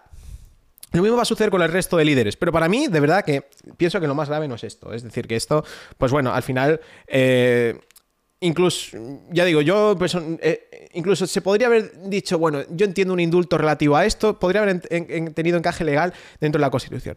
El problema es que tú te lees la ley de amnistía y no solo es amnistía eh, todo lo relativo al proceso catalán, malversación de caudales, mal- malversación de caudales públicos, delitos de, delitos de lesiones, estafas, es decir, toda la, toda la gente que ha cogido con, con relativo al proceso y se ha llenado los bolsillos de pasta, muchos millones, es decir, que ha habido gente que ha- con todo el proceso independen- independentista se ha hecho de oro, todo eso amnistiado, como si nunca hubiera ocurrido. Es decir, a ti, a ti no pagas una cuota de autónomo y viene aquí Hacienda y, y- y te persigue, pero a ellos, por esto, como si nunca hubiera ocurrido nada, todos amnistiados. ¿Vale? Es decir, es pa- para que vean lo grave que es esto, es como si ahora hubiéramos dicho, amnistiamos a Bárcenas. O amnistiamos el caso de los SERE en Andalucía. Es que es igual de grave. Es decir, eh, eh, eh, es, es- es es un auténtico, es un auténtico insulto, ¿vale? Y luego también todos... hubo, muchos, hubo muchos sujetos, ¿vale? Que, pues, relativos al, a, a Tsunami Democratic, es decir, después de durante el procedimiento inde- durante el proceso independentista se cometieron actos vandálicos hubo policías incapacitados que se han quedado en silla de ruedas eh, también sí que es cierto que hubo ciertos abusos por parte de la policía todo eso también se ha amnistiado es decir cualquier, les- eh, cualquier lesión ataques etcétera etcétera como si nunca hubiera sucedido. ¿Qué es el problema? Y tú me has comentado ahí si la amnistía era legal, era constitucional o no. El problema que tenemos aquí, volvemos a lo mismo. Yo pienso el, el- el otro día dijeron los letrados del Congreso que la amnistía, que básicamente son como eh, los abogados que, que asesoran al Congreso de los Diputados, ¿vale? A los, a los grupos parlamentarios, que la amnistía, ojo que puede ser inconstitucional e ilegal. Pero ¿qué sucede? Que nuevamente va a pasar por el Tribunal Constitucional. ¿Quién tiene ahora el poder del Tribunal Constitucional? El actual gobierno de España. Entonces, las, las, salvo que haya un juez rana, un, un tri- un- que un juez rana es básicamente uno que es de un color y se cambia al otro. ¿Vale? Que eso ya ha pasado, ojo, ¿eh? eso, eso, eso pasó hace 15 años con el Estatuto de Cataluña, ¿vale? Salvo que ocurra eso, yo pienso, estoy casi seguro, que la amnistía va a salir adelante. Pero ahora, ojo, ¿por qué la amnistía es ilegal? Primero de todo, porque lleva a cabo indultos generales. Es decir, el indulto, que ya para mí es una medida muy polémica y yo pienso que salvo casos extraordinarios nunca se debería aplicar, ¿vale? Es una medida que te permite, pues, perdonar un delito que ha cometido una determinada persona, ¿vale? Pero es que el problema de la amnistía es que la ley no determina exactamente cuáles son todos los delitos que se van a perdonar, ni a qué personas exactamente se les van a perdonar todos los delitos. Entonces, es como es general, eso está prohibido por la Constitución, ¿vale? Y luego, pues bueno, también eh, los juristas entran en, en detalles, en, detalles más técnicos de hasta, hasta dónde puede llegar el alcance de la amnistía, si se está siguiendo el procedimiento adecuado. Pero ya digo, es que la, van a aprobar. Por- eh, yo, yo estoy casi totalmente seguro, porque al final el- toda la ley se puede interpretar de muchas formas. También es importante destacar que la amnistía no está prevista en la Constitución, ¿vale? Porque además es una intervención del Poder Judicial. Es decir, este es otro vicio por lo porque pienso que es ilegal. Eh, eh, está cogiendo el gobierno y poniéndose en lugar de los jueces, ¿vale? Es como si mañana cogen un ministro, le condenan por una malversación de caudales públicos y ahora llega el gobierno y dice, ah, no, no, el colega nuestro, ¿qué pasa? Venga, amnistiado. Es que es así. Entonces, Eh, al final es, es- es una, es, es una, inter- eh, es una- la separación de poderes, ¿sabes? Es decir, que esto sea el título 4 de la Constitución, pero en el título 6 se ve totalmente corrompida. Eso te iba a preguntar, que, ¿qué sentido tiene el derecho en España con A ver, todo esto? Tiene mucho sentido, pero más a, eh, más a nivel privado. Es decir, está el derecho privado y el derecho público. El derecho público es todo aquel que atañe a las administraciones públicas o la relación del individuo con las administraciones públicas, y el derecho privado es las relaciones entre dos individuos. En ese, cuanto menos, cuando estamos hablando de una cuestión menos política, más, más sentido tiene, ¿vale? En el sentido de, si nosotros tú y yo firmamos un contrato para hacer una colaboración, eso es derecho y eso tiene mucho sentido, ¿vale? Pero el problema es que cuando hablamos de derecho público y ya entramos a, a dere- más derecho político, como es derecho constitucional, esto mismo te lo dicen cuando estás en la carrera de derecho, todo es muy, muy, muy, muy, muy interpretable. Y en función del gobierno que haya, se puede aprobar de una forma u otra. Tú piensas también que, por ejemplo, en la Alemania nazi también había derechos, es decir, había leyes. Es de- se sacaban leyes donde se explicaban exactamente qué derechos tenía. había- De hecho, había hasta una ley de protección animal, como, como tenemos ahora. Y luego esa ley, pues se la saltaban por todos lados, ¿sabes? Pero también, era- también, era, también había derechos, ¿sabes? Entonces, al final es, es- es un, poco, un poco eso, sobre todo lo que es cuando hablamos más relativo a política.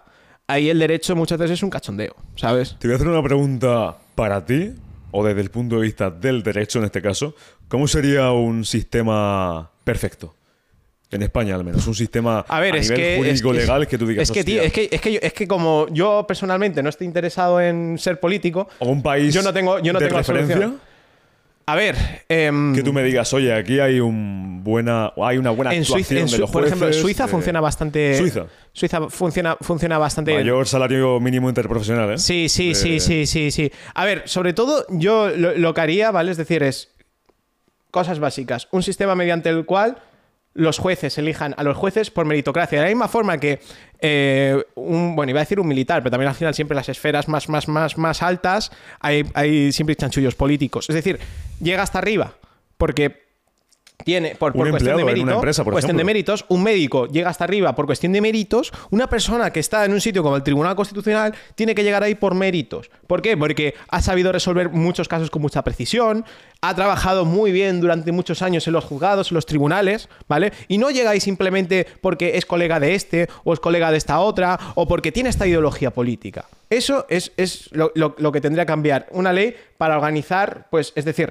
em, el Poder Judicial y que se elijan los jueces por ellos mismos. Pero luego, luego, luego, apar- luego aparte de todo esto, es decir, que esto al final te lo puede decir, decir aquí cualquier otra persona, yo pienso que habría que desregularizar muchas cosas. Es decir, hay muchas leyes que lo único que hacen es meter trabas. Es decir, desregularizar por cada ley que ley- eh, leyes que siempre van a ser necesarias, quitar cinco o seis leyes. Es Por decir, ejemplo, algún ejemplo de ese tipo de leyes que no. ley de vivienda sentido? hemos visto. La ley de vivienda. Eh, la, la- la mi- la misma la, ley influencer que, que, que- que acaba- que acabamos que acabamos de es que muchas veces las leyes mira muchas leyes autonómicas tío porque es que esto es un problema nosotros que preparamos oposiciones eh, lo sabemos esto es que tío es que luego te vas a una comunidad autónoma y el derecho es totalmente distinto es decir eh, tú te vas a Cataluña y hay un montón, un montón de leyes que son distintas a, a Madrid.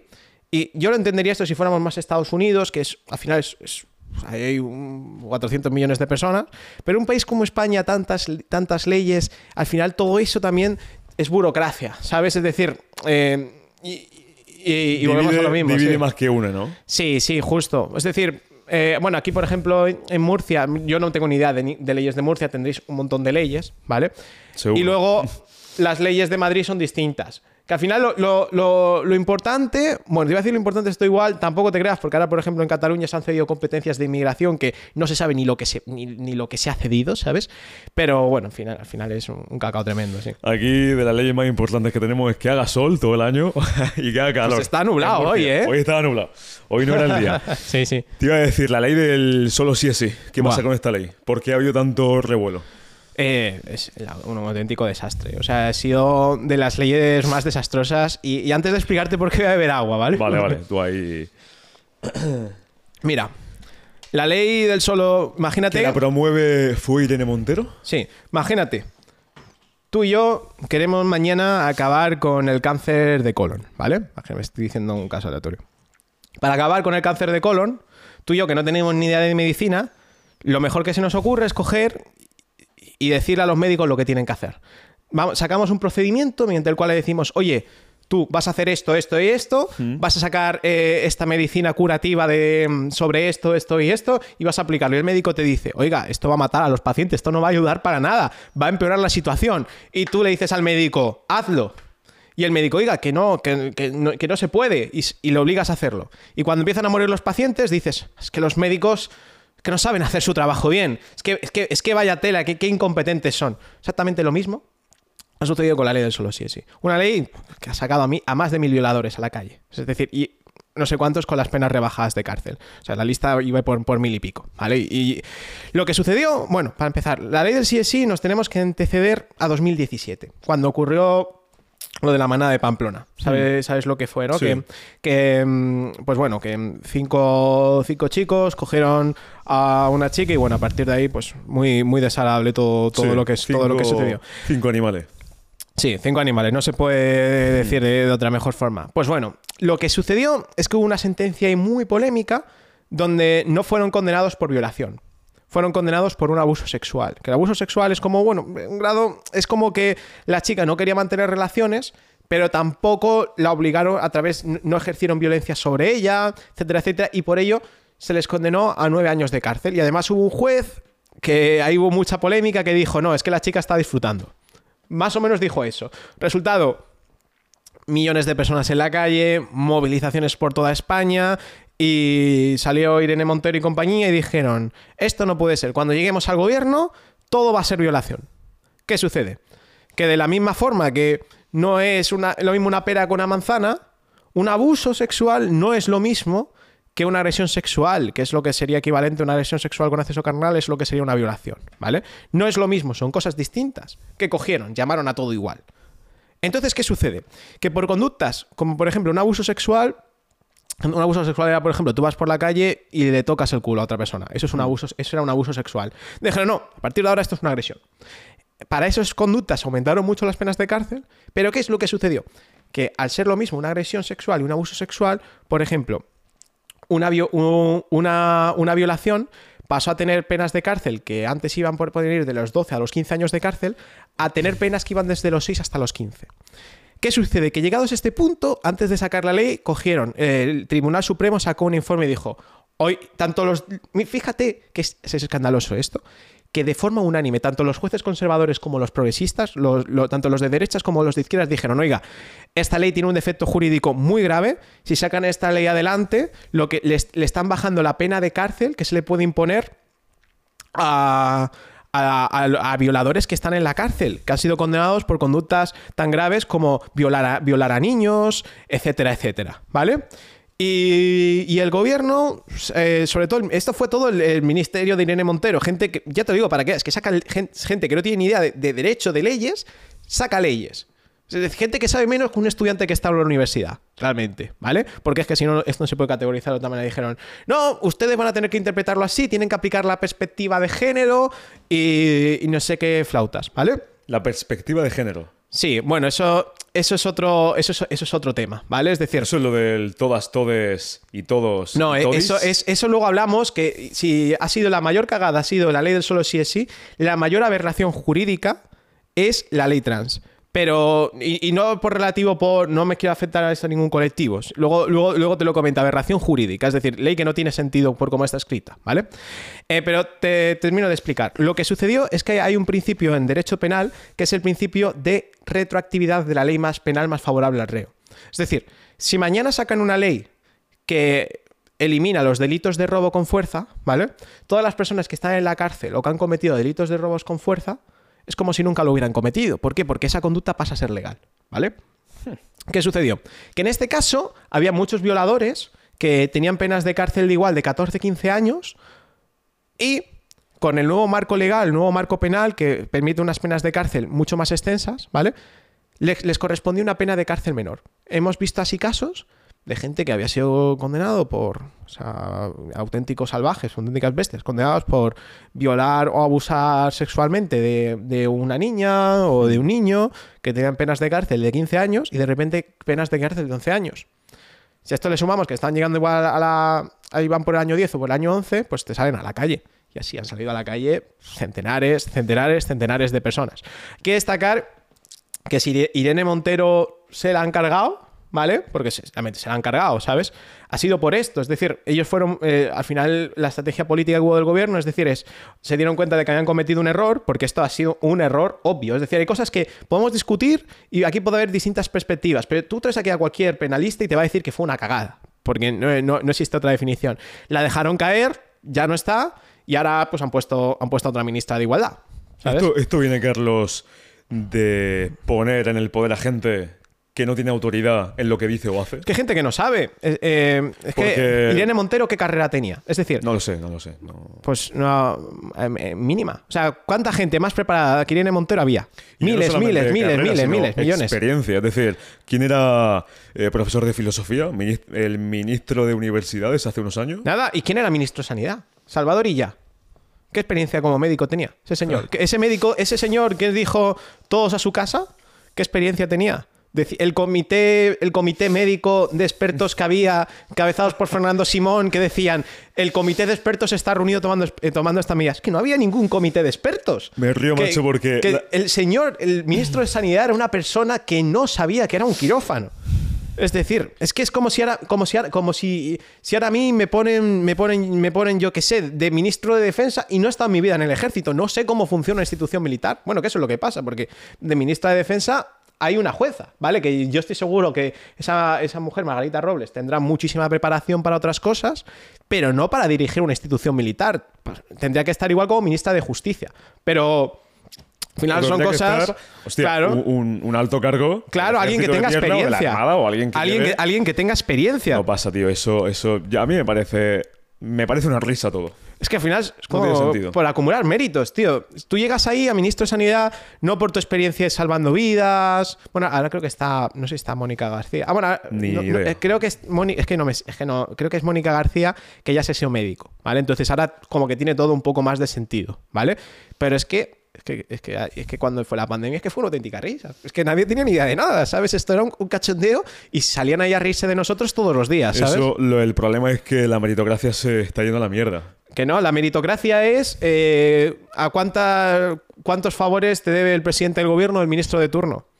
Tener contactos, es que es así. Tener contactos, eh, lamer culos, perdón por la expresión, Hmm.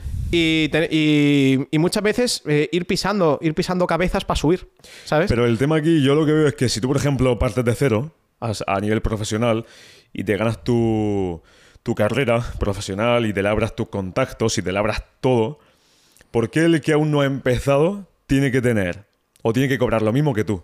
No Claro. Sé si, no sé si me estoy explicando. Es decir, que se parece que todos queremos ser iguales a nivel económico. Bueno, yo, yo creo que, yo creo que aquí han sucedido dos cosas, ¿vale? O sea, porque... Y se le quita valor a la gente. Porque, por ejemplo, claro, camino. si hace, hace, hace 30 años un abogado cobraba mucho más que, por ejemplo, un camarero, ¿vale? Como, para mí son igual, todas las profesiones son respetables y exactamente igual, ¿eh? 100%. 100%, ¿eh? Sí, ¿Vale? sí. Quiero, quiero decirlo.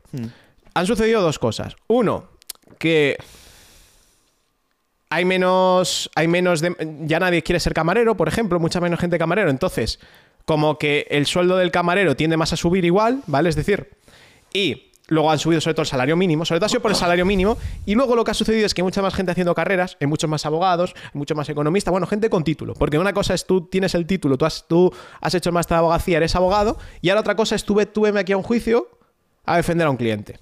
Luego no tienen ni idea. O sea, Eso pasa con todo. Es que nosotros nos dedicamos a enseñar a, a- a esta gente, es decir, tenemos un equipo de formadores y la gente viene muy, muy, muy, muy verde. ¿Vale? ¿Qué es lo que sucede? Tienes a muchísima gente con títulos ahora. Antes había mucha menos gente. Oferta y demanda. Al final, un despacho de abogados que busques un abogado, te salen 100.000. ¿Por qué? ¿Por qué le ibas a pagar más del salario mínimo si le puedes pagar el salario mínimo? Bueno, realmente se le paga mucho más por, porque hay convenios colectivos. Entonces, ¿qué sucede? Que el salario, eh, estas profesiones, las, las profesiones tradicionales, las profesiones con estudios, muchas han venido degradando y ha venido una creciente subida del, del salario mínimo y ahora pues estamos en una situación donde eh, el, el fontanero cobra lo mismo que el abogado. También porque muchas veces hay menos fontaneros o, o hay menos electricistas, ¿sabes? Porque nadie quiere ser electricista. Entonces... Pero yo, fíjate, yo ahí. A mí no me parece mal eso, ¿eh? Me refiero. A ver, sí, al final es, es que es, Es oferta y demanda. Es, es oferta y demanda, pero sí que es cierto que muchas veces la subida empujada del salario mínimo hacia arriba, Eso es otro tema. ¿Vale? Subida Eh, empujada, que hay que dejarlo claro, por parte del gobierno en este sí, caso. pero además es que un salario mínimo, yo quiero, es que vale, suben el salario mínimo, lo suben, lo suben, lo han subido un 4%. Es que la vivienda ha subido un 10%, un 12% este año, el alquiler. Inflación. Es que al final no, por mucho que cobres el salario mínimo, por mucho que cobres el salario mínimo porque has votado a los que están ahora, sigues estando igual de jodido que antes. Porque vale, es que hace siete años el salario mínimo era de 730 euros. Pero es que un alquiler costaba lo mismo proporcionalmente menos prácticamente. Es decir, al final estás en, estás en el punto de partida y no solo eso, sino que ahora escalar y subir del salario mínimo y llegar a cobrar más de en la, en la escala corporativa es mucho más complicado, mucho más. O sea, es que conozco gente, te lo digo, tú también conocerás, mucha gente. Acabaron conmigo la carrera de Derecho, hicieron el máster de abogacía y que ahora están de becarios, muchos cobrando 600 euros al mes. Que eso es, eso es otro que podemos hablar de los contratos de, de becarios, que ahí hay mucha explotación, 700 euros. Ya cuando estás contratado, cobras 1100. Es decir, que al final es mucha, mucha, pre- mucha precariedad. Es decir, que esto, esto ya se va un poco el camino de, de la vida de estudia, haz un máster y encuentra trabajo, está no, no, muy... no, eso no tiene. Yo estoy en contra del actual sistema educativo, como se viene todo teoría. Yo no estoy a favor de que el 100%. Coño, yo he estudiado publicidad y relaciones públicas. Y em, la máxima práctica, es verdad que hacía ciertos trabajos prácticos, pero para mí no es un trabajo práctico. Abre Word y hazme un ejemplo de un anuncio. A ver, eso, es, que, no es, es, que, práctico. es que además eh, lo, lo que sucede es la que... experiencia para mí vale mucho más que la teoría. Es que además es que van un montón de años por atrás. Mira, yo cuando. Sí, yo, sí, sí, yo- sí. Yo que estudié Derecho, porque es otra. Publicidad, incluso los cambios van más rápido. Porque. Porque, porque vamos, ahora ya con ChatGPT, con inteligencia artificial, todo lo que viste. Ya estaba. Cuando lo viste estaba anticuado, ahora está anticuadísimo.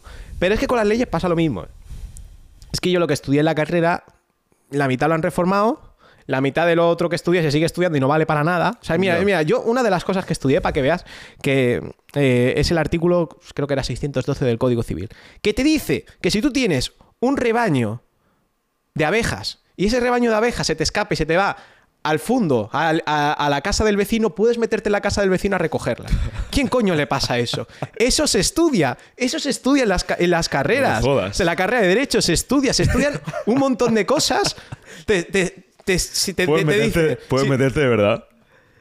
Que sí, que sí. Bueno, podría, podría, ha- habría que, habría que verlo porque hay muy pocos casos de eso. Si te quedas como ocupa, ¿qué? Hostia, pues, eh, pues, eh, entonces entramos en otro tema, ¿eh? Porque tiene, ahí eh, eh, está el procedimiento de desahucio express, un, un procedimiento que es una auténtica, es una auténtica vergüenza. Que aprobó el gobierno, apro- aprobó el gobierno de Rajoy diciendo vamos a acabar con la ocupación. Y dijeron, vamos a, vamos a, vamos a sacar esta ley, va- vamos a modificar el artículo 250 de la ley de enjuiciamiento civil Sacamos un procedimiento express que permite echar a los ocupas en menos tiempo. Cachondeo. Actualmente salió pues, hace un- unos días o hace unos meses un- una encuesta, más o menos, y, y- y los procedimientos de desahucio por ocupación se alargan dos años de media. Pero también es mucho porque la justicia está colapsada.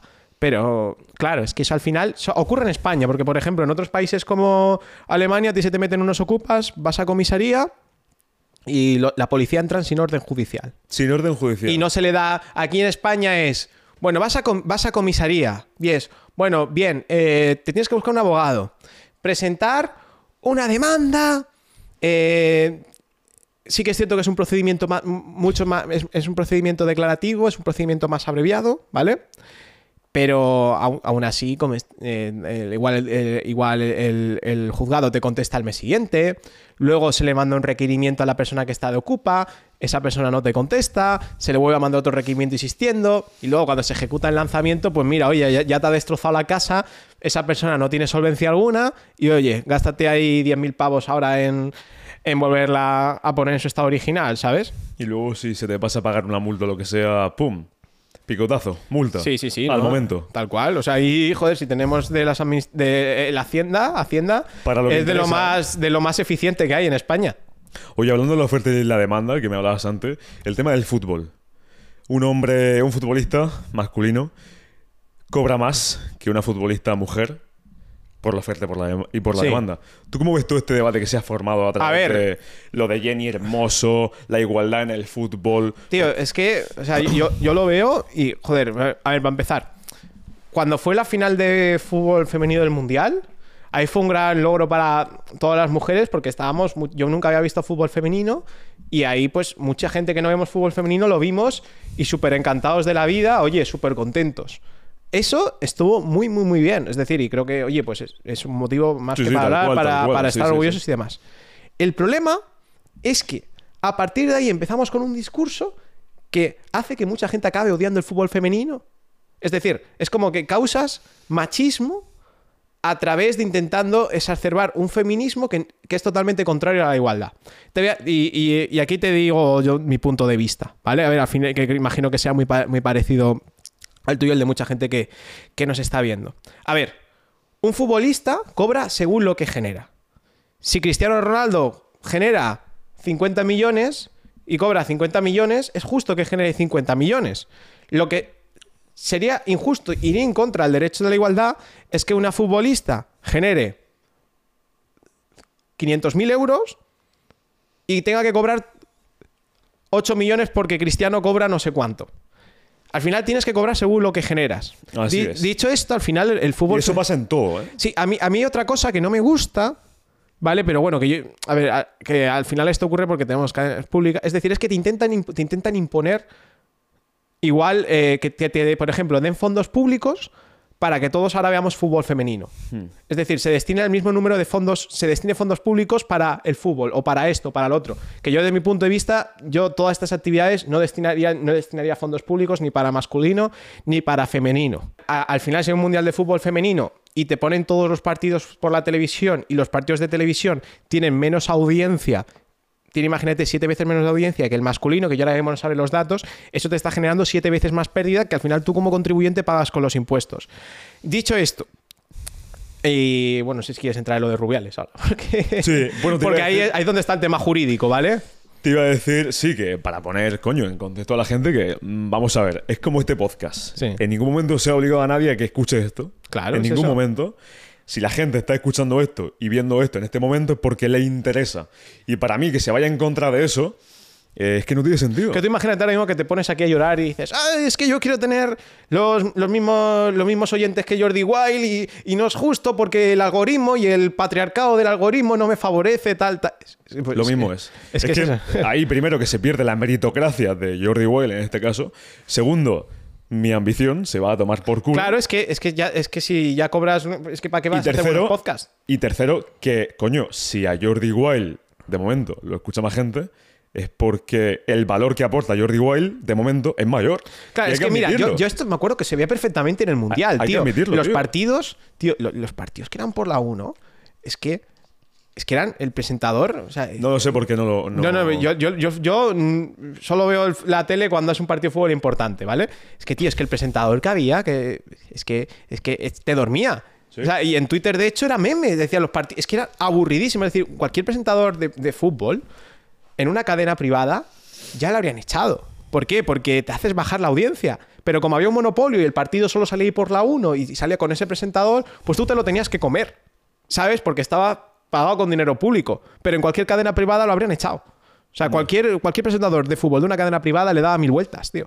Pero como al final, pues, es una cadena pública, es tu dinero, el mío, pues al final. Pero y que eso es lo mismo que como si ahora coge Nike y Nike empieza a sacar publicidad y a imponer al gobierno que le diga a la gente de los países que tienen que Sí, comprar pero al Nike. final sí Es que es mismo. cierto. Ya, pero mira, si Nike hace una campaña publicitaria y no te gusta, tú puedes decir, no me gusta la campaña publicitaria de Nike. Pero si está pagado con su dinero, pues oye, al final no compro las Nike, me compro unas Adidas y a Eso tomar por saco. El problema es cuando se cogen y dicen, vamos a destinar eh, 100 millones de euros para poner anuncios de personas con sobrepeso y, y decir que tener sobrepeso está guay, por El ejemplo. body positive. Sí, por ejemplo, imagínate 100 No puedo con millones. eso, ¿eh? Vale, pero tú imagínate que no puedes con eso porque y una, una empresa privada coge y saca una campaña de eso. Pues, oye, tú no estás de acuerdo, pero al final es su dinero, que, que se lo gasten y pierdan Muy lo que acuerdo. quieran. Pero el Muy problema es cuando cogen tu dinero y con ese dinero que es tuyo, que es tuyo de pagar impuestos, cogen y se lo gastan en, ah, venga, vamos a hacer sensibilización de, de, mm, de personas con, con sobrepesos y que, y, que, y, que, y que este cuerpo pues está muy bien, ¿sabes? Se va a la mierda, ¿eh? La meritocracia. Se va a la Tal mierda, cual. pero aquí no, porque aquí somos halcones, Sí, sí. los pájaros somos el 1% Sí. y aquí hay que entrenar todos los putos días. Y si no Siempre hay que entrenas- hacer burpees. Hay que hacer burpees como Burpees. hallados, ¿eh? Y si, no, y si- y si no has entrenado esto, hoy que diga, vete al gimnasio ahora mismo, me cago Eso. en la hostia. Pero Sí, que la meritocracia... Fíjate que no es por hablar de ideología, pero en este actual gobierno no veo yo que se fomente esa meritocracia. ¿eh? No Mm. lo veo, no he escuchado aún. Si lo escucho, si escucho un día a Yolanda Díaz o a Pedro Sánchez decir viva la meritocracia y que cada uno se forje su camino, pero como no lo he escuchado, tío. Sí. A ver, obviamente, habrá gente que ha acumulado muchos méritos ahí, porque siempre. Pero no, no me refiero al gobierno, me Sí. refiero a que se fomente, coño. No, pero ¿Quieres tener porque- un buen cuerpo, déjate los medicamentos y ponte a entrenar. Pero, a ver, si es. eh, es que al final tú piénsalo que como gobierno tú quieres que la gente sea dependiente de ti. Una persona que cree en la meritocracia, que se trabaja, se está creando una persona que es independiente. Es decir, eres una persona independiente al gobierno, al establishment. Fuera de la Matrix. Claro, y al final no eres del rebaño. Y al final lo que quieres es un rebaño que te mantenga a ti, tú tener todos tus privilegios, toda tu vida garantizada. Por ejemplo, yo quiero hablar Pablo, Pablo Iglesias, ¿vale? Es decir, Pablo Iglesias es una persona que ahora ya no está en política, pero ya tiene solucionada toda su vida. Acumuló ya su trabajo, sus méritos y ahora ya le puede dar absolutamente igual todo. Y luego criticaba a los empresarios por ahí. Tal cual, Que sí. se llaman Ortega, que sí tal. Sí, sí, sí, pero es, es así. Él ahora mismo, pues, ten- tendrá, tiene ya su vida de lujo, de solucionada, ¿sabes? 100%, tío. Sí. Oye, eh, um, así lo de Rubiales. ¿Qué? ¿Esto qué? Bueno, a ver, Rubiales. A ver, que quede Yo me claro. alegro de que no esté, ¿eh? porque me parecía. eh, Sí, eso te iba a decir. Me es un refiero- delincuente. Es, es que. eh, no sé cuánto. Bueno. Perdona bueno, que te corte antes de que sigas, que yo no, no conozco, no sé lo que hizo previamente al beso, pero que no justifico el beso, ¿eh? No, Con no, no, esta- no, pero yo quiero hablar de, de Ru- Mira, eh, Rubiales ha Habla, pasado de delincuente a mártir. Ahora te voy a explicar por qué. Un señor eh, que tiene varios procesos por los que está siendo enjuiciado por desviación de caudales, por, por desvia- desviación de caudales de la, Federación Española eh, de Fútbol, eh, con Piqué. Es decir, tiene una serie de, de- marrones ahí montados, ¿vale? De malversación de caudales, en fin. Em, porque él se ha hecho millonario perdido con, el fútbol, ¿vale? Es decir, que aquí yo no voy a en cuestiones, pero va- vamos, que es un personaje muy, muy turbio y que tiene unos cuantos procedimientos judiciales abiertos, ¿vale? Yo me parece también muy poco presentable, se le vienen las imágenes con el rey, la princesa, hacer ciertos gestos Sí. que... Es que, es que una, una figura que está al frente de una federación es ge- gestos inadmisibles. Eh, a partir de ahí, ¿qué, qué es lo que sucede, ¿qué es lo que sucedió con, con Rubiales? ¿Vale? Es decir, eh, hay, hay, unas, hay unas imágenes, ¿vale? Donde se le ve en, en el, en el día de la competición con Jenny, Jenny Hermoso, tiene una breve conversación y le da un pico. Ese día nadie hablaba de eso, ¿vale? Al día siguiente seguían hablando todo el mundo de ¡guau! ¡Qué guay! eh, La selección femenina de fútbol ha ganado la competición. El, foco que tenía que ser el foco era ese, ¿vale? Que era de que, oye, que la, que la selección femenina ha ganado un mundial de fútbol. Es ahí donde tenía que estar el foco. Nadie, apenas nadie le daba importancia. De repente, desde el Ministerio de Igualdad, vieron, oye, espera, ¿habéis visto esas imágenes? Rubiales, o sea, nosotros que defendemos tanto el feminismo, esto y lo otro, un presidente de la federación le ha dado un pico a una futbolista. Esto tenemos que explotarlo como sea. Y pum, a partir de ahí pues se, explotó todo. Ahora, eh, yo me- lo de la dimisión de Rubiales me pareció, bueno, la expulsión me pareció bien, porque yo pienso que por esos gestos y por muchos otros no puede darlos un, presidente de la federación. El problema es cuando decimos, "Ah, vamos a, vamos a- esto vamos a perseguirlo por agresión sexual. Penas de cárcel de hasta cuatro años, estamos hablando. Es decir, algo que podía haber acabado la dimisión y demás, ahora vamos, nos vamos a los tribunales y pedimos penas de cárcel de hasta cuatro años. Aquí es cuando ya pasas a un señor que mm, puede ser impresentable, corrupto, todo lo que quieras, como puede ser Rubiales, le estás convirtiendo en un mártir. Porque, y yo digo, penalmente, las probabilidades de que Rubiales sean sea condenado por el delito yo lo veo muy bajo. Porque, porque para que el, el pico fuera una agresión sexual, punto número uno, debe haber gestos claros de que Jenny Hermoso no dio el consentimiento. Y punto número dos, debe haber una eh, debe darse una situación de tiene que tener tiene que tener naturaleza sexual. De las imágenes, de lo primero hay varias hay hay un, para empezar hay un vídeo donde Jenny Hermoso dice en el vídeo que dijo que sí a- al, pico, que el, el, el, se preguntó y dijo que sí, ¿vale? Y además por imágenes expertos que, eh, que han pues leído los labios de Jenny Hermoso dicen que da dicen que dicen que, que, que sí que, que- da su, su parecer y luego aparte es que imagínate que no porque hay una situación de prevalimiento es decir que ejerce una posición de poder los tribunales determinan que no existe esa situación eh, que no hay consentimiento vale es que tiene que tener naturaleza sexual es que, por ejemplo, cuando. eh, eh, si, nosotros estamos aquí y hemos ganado una competición de fútbol y nos damos un beso así en el cuello, eso, eso tiene una naturaleza de celebración. Es decir, no, no tiene carácter sexual. Y por tanto no hay una agresión sexual. No, no sería delito. Entonces, creo que ha sido un tremendo error llevar esto a una vía penal, porque al final, posiblemente en este caso, Rubiales va a salir absuelto, Rubiales va a quedar como mártir, como, "Ah, ves, yo tenía razón, os lo dije, veis, han ido a por mí, pero les he ganado. y al final creas una marea de fans de Rubiales. ¿Sabes? Jenny- Totalmente contraria al... fe- Es decir, buscas generar una cosa y generas la contraria, porque si simplemente se hubiera visto como algo bochornoso, fuera de lugar, y ya y se hubiera saltado la, la victoria de la selección femenina de fútbol, es que Ya, habrías, creado, habrías creado mucho más animación por Te el entiendo. fútbol femenino. Pero es que ahora creas un movimiento de gente que odia a la Jenny Hermoso, odia todo lo relativo al fútbol femenino y que no quiere saber nada. Es decir, creas una polarización que, te- que no era necesaria, ¿sabes? El tema, Carlos, también creo que viene que en el caso opuesto no pasa nada. Si lo hemos visto un montón. Veía unas imágenes hace poco de Anabel Alonso, si no me equivoco, en Masterchef, Sí. que le daba un beso, no. Se echaba delante de. ¿Se llama Jordi? Uno de los cocineros. Mm. De los cocineros, no, de. ¿Cómo se dice? Sí. Mm, No, del chef. o- De los chefs, Sí. sí. Jordi Cruz, si no me equivoco. Y yo ahí a Jordi no lo veo con ganas de seguir con ese beso. pero ¿eh? había órdenes Pero de no publicitarlo. ¿El qué? Había órdenes de publicitarlo. Es que, es que, es que cuando fue, cuando Ya, fue la celebración, ¿no cuando tuvo, igualdad? Es decir, mira, cuando la- eh, tú lo puedes ver la- en la cele- cuando cuando Es- España ganó el mundial de fútbol femenino, Hmm. ese mismo día es que eh, no se veía en ningún sitio lo de Rubiales.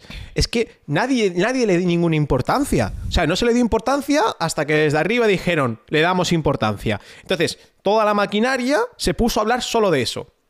Es que ya la victoria del fútbol femenino quedó en un segundo plano y fue absolutamente igual. Y además es que, insisto, es que se consigue un efecto contrario, porque algo que es totalmente bochornoso, como es el personaje de Rubiales, le acabas creando una figura de mártir, que es lo que, es lo que han hecho ahora, ¿sabes? Y Jenny Hermoso presentando las campanadas. Claro, pero es que ahora, es que, es que Jenny Hermoso también a sí mismo eh, ha perdido mucho apoyo. Porque claro, es decir, te te has posicionado en algo que no te tendrías que haber posicionado. Es decir, tendrías que haber, podrías haber sacado un comunicado diciendo, oye, lo de Rubiales no está nada bien, yo he dicho esto, no, lo dije de forma alegre, pero un presidente de la federación no puede hacer esto, es un gesto totalmente machista, bochornoso, y no quiero, eh, no quiero entrar, a- no quiero, pido la dimisión de Rubiales, no puede seguir así y nos, y nos quedamos aquí. Si tú dices que no lo dijo en un primer momento, que Va- tardó en decirlo. Claro, pero eso habría sido, yo pienso que es lo que habría, habría sido lo correcto. Y habría quedado muy bien, Rubiales habría quedado como un, como un salido y se habría quedado ahí. El problema es cuando ya te vas a la vía penal y te vas a, a la- ahora a la audiencia nacional. Es que, como, como te salga mal, que tiene mucho riesgo, la que pierdes la imagen pública eres tú. Es decir, la que va a quedar mal es Jenny Hermoso. Y Rubiales va a quedar bien. ¿Por qué? Porque una cosa es eh, ser un maleducado, ser un grotesco, ¿vale? Eh, y otra cosa es haber cometido un delito de agresión sexual con penas de 1 a 4 años de cárcel. Son cosas distintas. Y al final es ella misma se, se entorpece su, su imagen, su imagen pública, ¿sabes? ¿Crees que eso también fue parte de Cortina? Vamos A ella, ella la asesoraron de- mal. Yo pienso que yo pienso que ella, ella estuvo mal asesorada y le dijeron, oye, ve, denuncia. Pero pienso que fue más eh, porque la, la pres- la presionar- la- ella, ella se vería muy, muy presionada en ese sentido. Yo A tampoco saber. te digo, yo no los, yo seguí mucho lo que es la parte jurídica y hice vídeos del respecto. Yo y en Hermosa lo que hubo detrás, ni tampoco, eh, yo digo, yo no quiero jugar, a- yo no quiero jugar a nadie, ¿sabes? Obviamente, ya digo, a mí eh, Rubiales eh, es que cero, cero apoyo, ¿sabes?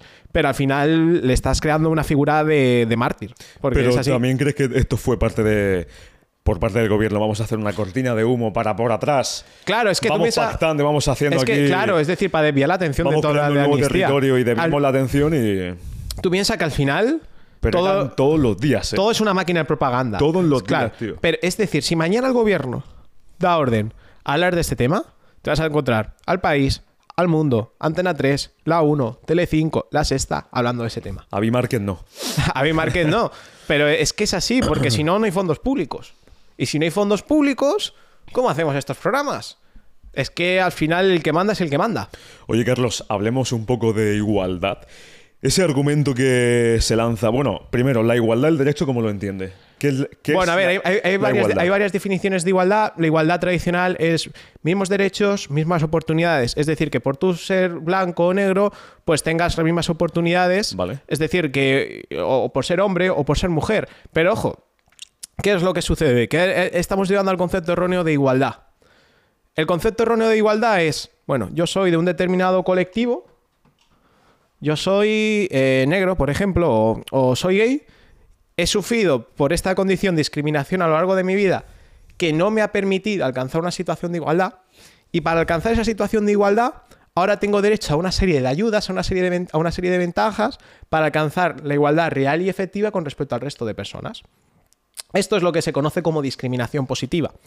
Y de hecho está admitida por es, es- jurisprudencialmente por el Tribunal Supremo y también por el Tribunal Constitucional.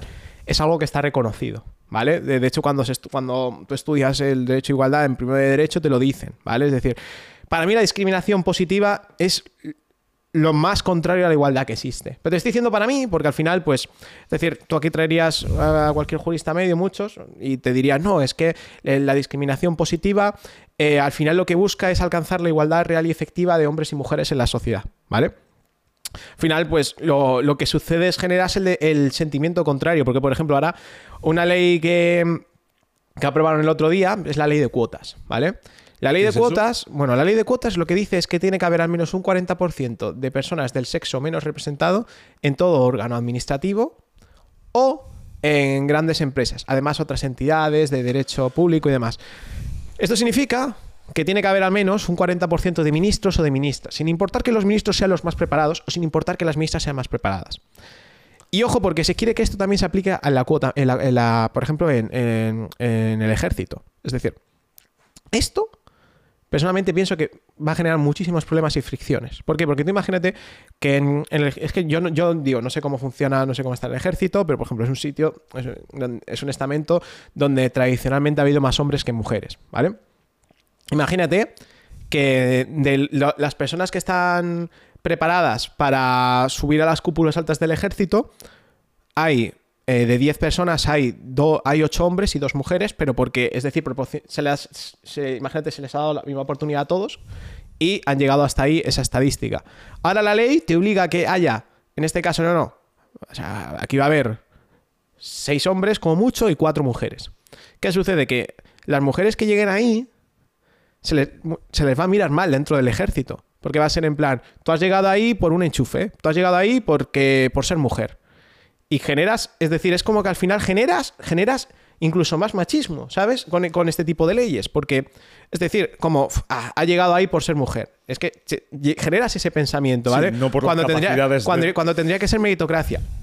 Ahora quiero que pensemos en, en una, en, en una, gran, en una gran empresa de, de lencería femenina. Y que por estamos ejemplo. hablando, Carlos, perdón que te corte otra vez, de un contexto de personas supuestamente dispuestas a defender a Sí. otra gente. Es decir, no es ninguna tontería. Claro. Estamos hablando de personas que se preparan física y mentalmente para defender. No es que, no es que eh, yo estoy aquí por el hecho de ser mujer o ser hombre, ya, pero si eres un hombre, por ejemplo, y no tienes las capacidades físicas, a tomar por saco. Claro, bueno, a ver, pero ahora te puedes cambiar de género también, entonces es que, eh, que ahora, ahora eso, eso me gustaría que lo habláramos después porque de verdad que es que la, la ley trans tiene mucha tela y, y- y no me puedo ir aquí sin tocártela, ¿eh? porque de verdad que, que tiene mucho que cortar, ¿vale? Pero lo que te, vámonos al caso opuesto, imagínate Lefties España, ¿vale? Eh, que es una, es una empresa de ropa femenina. Yo no tengo ni puta idea de, de ropa femenina, ¿sabes? Sea, yo mm, no sé de bolsos, no sé, no sé de nada, ¿vale? Imagínate que ahora pues es el consejo de administración de esta gran empresa tiene que haber cuatro mujeres. Bueno, por la parte proporcional, al menos un 40% de mujeres, perdón, al menos un 40% de hombres o mujeres. Imagínate que eran un 80% de mujeres. Porque es- tienen más conocimiento en esta cúpula directiva de, oye, ¿qué tipo de productos gustan más a las mujeres? ¿Vale? Pues no, ahora vamos a tener que meter a tres hombres más porque hay una ley que dice que no, es que al menos el 40% aquí tienen que Eh, ser eso te hombres. iba a decir. Y es que esos no, no pegan ahí ni con cola. Mm. Es decir, son gente menos preparada que las mujeres que habías. Y es que has tenido que echar a mujeres más preparadas para poner a hombres ahí. Es decir, y esto lo llaman igualdad. O sea, yo lo veo lo más contrario a la, a la igualdad, a la igualdad del mundo. Pero volvemos a lo otro. Esto de nuevo, pues eh, los que los que interpretaron esta- sacaron estas leyes adelante tenían el control de los órganos del Tribunal Constitucional y el Tribunal Constitucional pues las dio como válido. Entonces, Pero es que esto es lo mismo, macho, como si hay, hay dos restaurantes y el que factura menos se le impone que, tenga que... fac- no, se le impone a la gente que vaya a ese restaurante. Coño, la gente va a ir al restaurante que le salga de los cojones. claro, es que es eso. Eh, es que es así, o sea, es, coño, vende, mejor el restaurante, Claro. ¿sabes? Y eso entiendo, no, entiendo no, eso tiene o debería de pasar en todas las entidades, privadas Sí. o públicas. Sí. Porque el argumento este de que un hombre y una mujer con el supuesto mismo cargo que la mujer cobre menos, eso es ilegal. Es que no, es que. Pero yo quiero dejarlo totalmente claro aquí porque. Déjalo claro. Es por ley totalmente ilegal que un hombre cobre más que una mujer para un mismo cargo en una empresa. Totalmente ilegal. Y si sucede, la multa que puede caer por la inspección de trabajo es altísima. ¿Vale?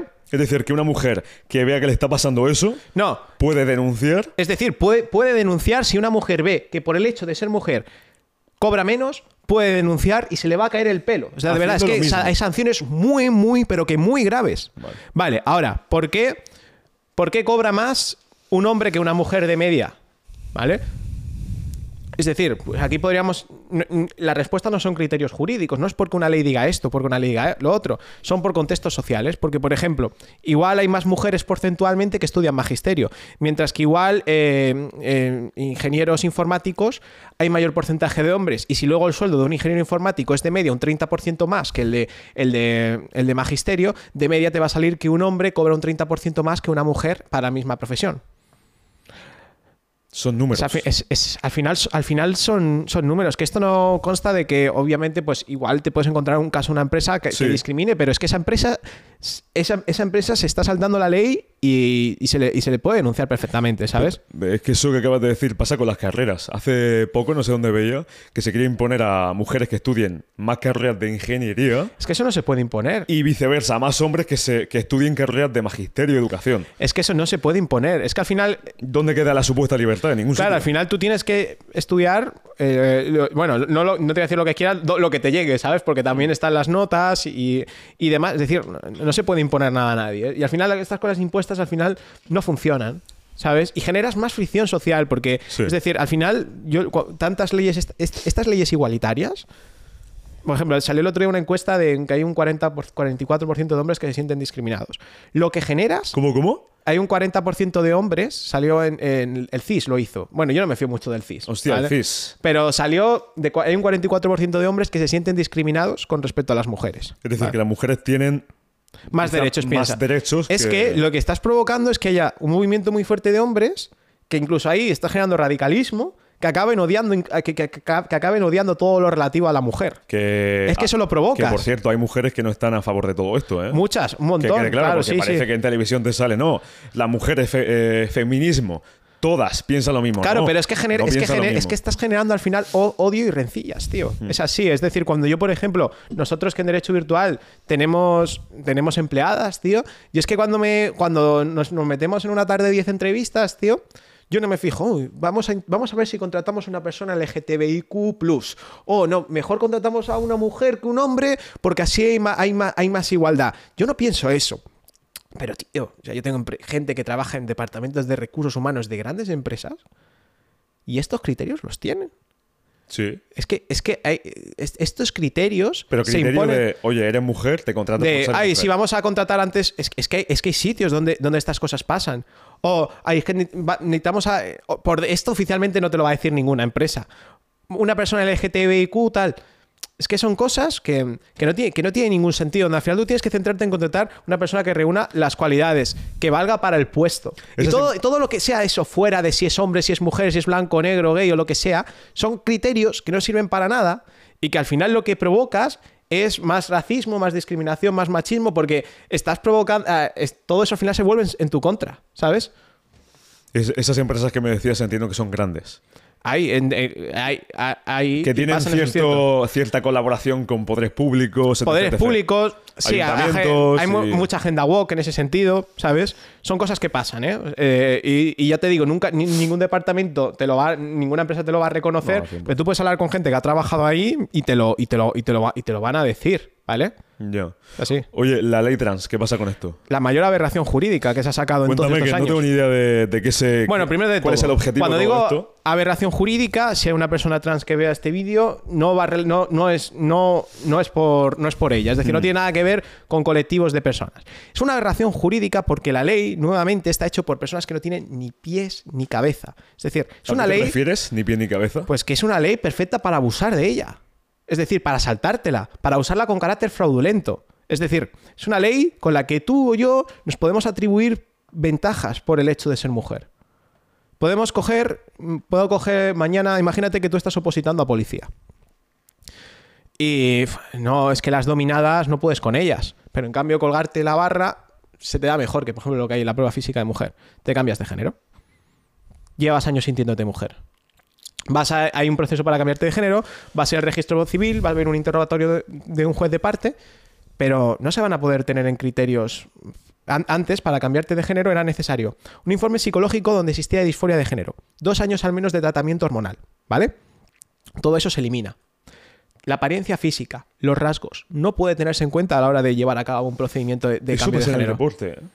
que hay un debate muy, muy grande con el tema es que el deporte, el deporte no eh, eh, independientemente de todo, lo siento. Es decir, es que una persona transhormonada va a tener tiene niveles de, testosterona mucho más alto que los de una mujer. Hablamos de un hombre que se ha cambiado el sexo. Sí, pero te, hablo que se hormone y todo. Es que biológicamente es superior a una mujer. Eso es así. los niveles de testosterona de un hombre son superiores. Claro, es decir, por mucho que sea trans, se hormone y tal, siguen siendo superiores.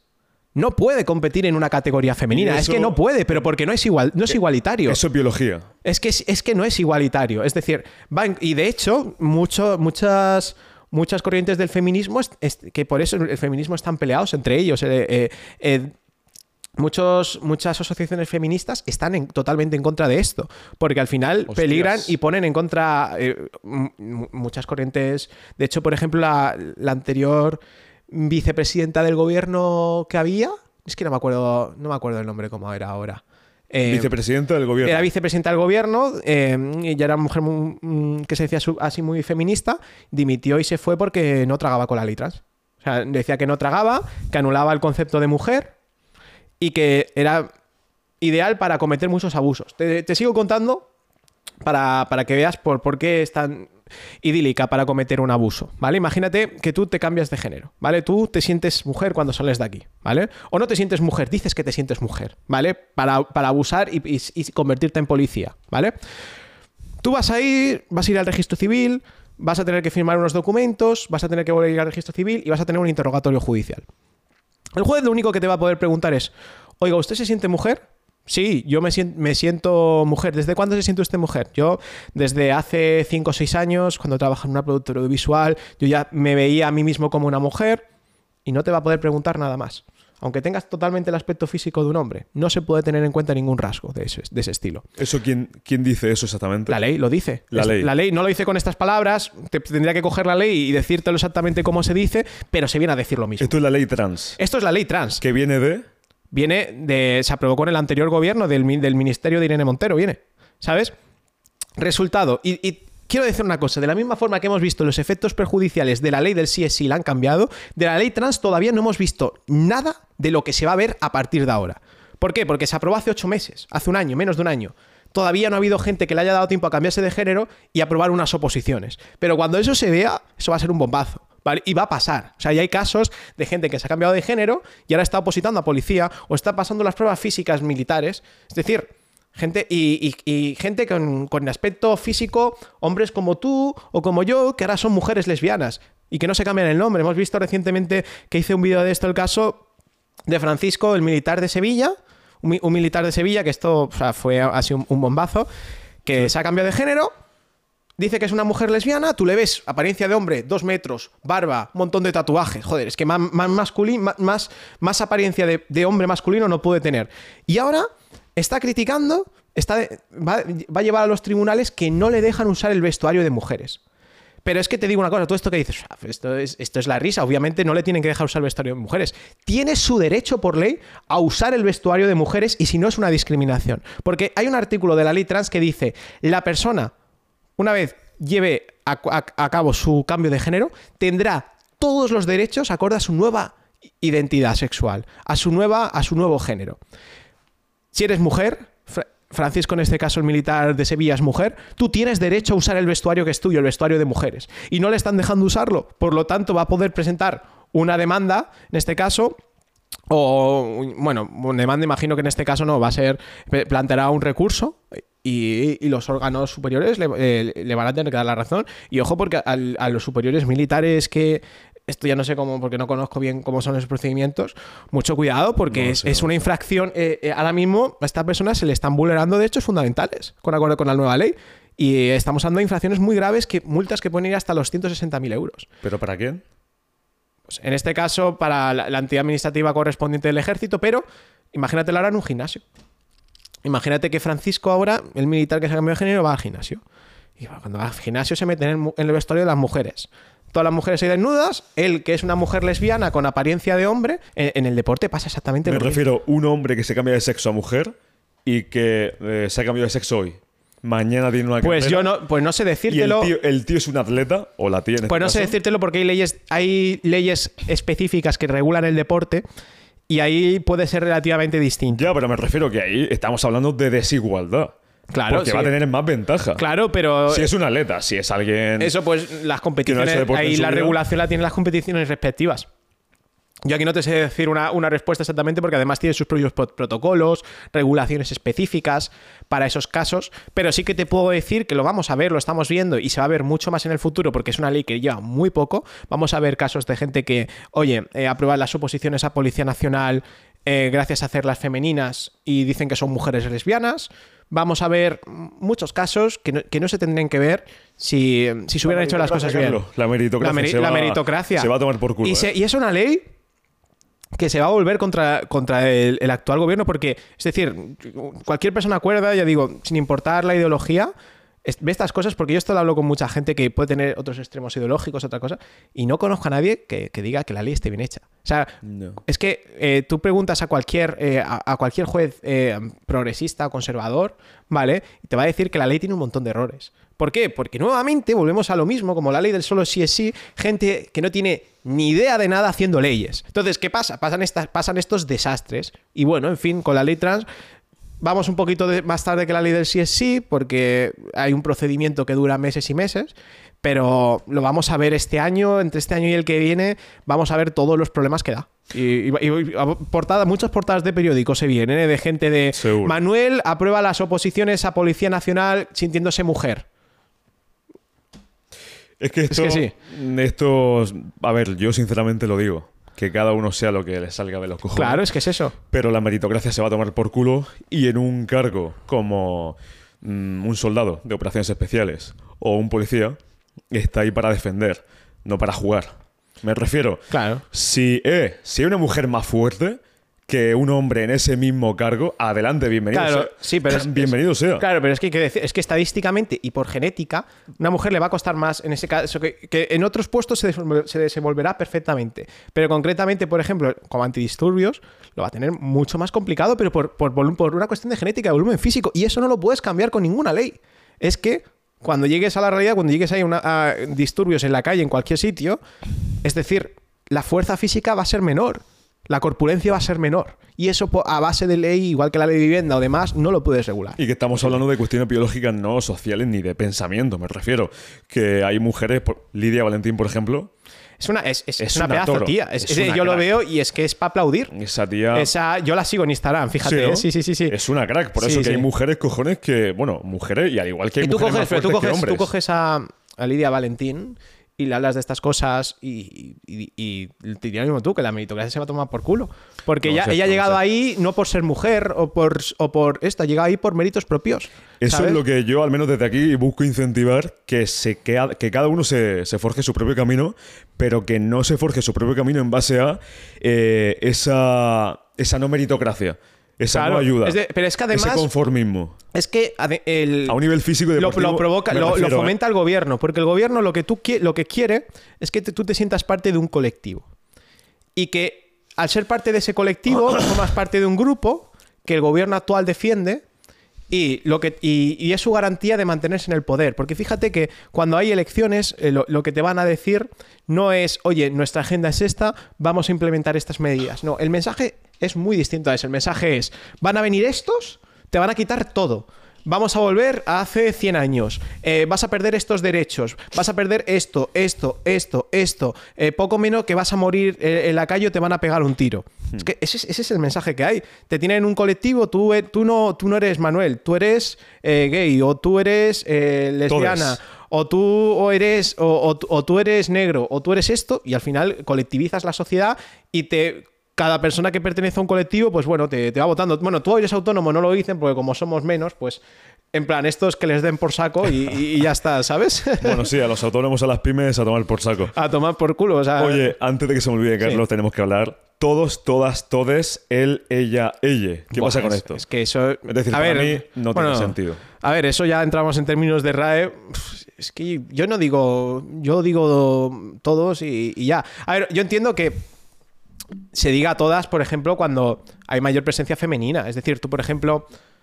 Tú, eh, Sí, sí. eh, tu, tu público objetivo, aquí si tu público fueran principalmente mujeres, pues tú dices, bienvenidas a todas a un nuevo podcast. Yo eso, eso lo entiendo. 100%. Pero es que bienvenidos, bienvenidas, bienvenides. Ya, bienven- pero te digo una eso- cosa, el todos a mí me enseñaron en la asignatura de lengua durante toda mi vida, a mí, Que- y a mí. que el todos era el plural del género masculino y femenino. Que no, pero que. Pero y es que para que veas lo que cambia el lenguaje, que yo ahora, nosotros cuando pusimos un anuncio en LinkedIn hace, hace, hace unas semanas, porque estábamos buscando un nuevo puesto para, para gestionar cier- eh, nuestra academia, ¿vale?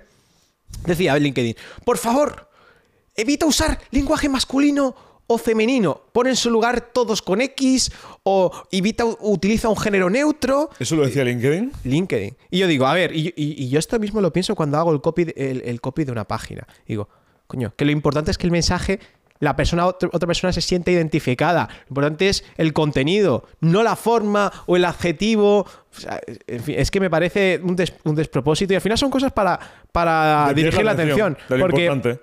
Porque lo importante es los mil y pico violadores que por la ley del sí es sí le rebajaron la pena. Eso es lo importante, no eh, todos, todas, todis. O sea, eso son chorradas, ¿sabes?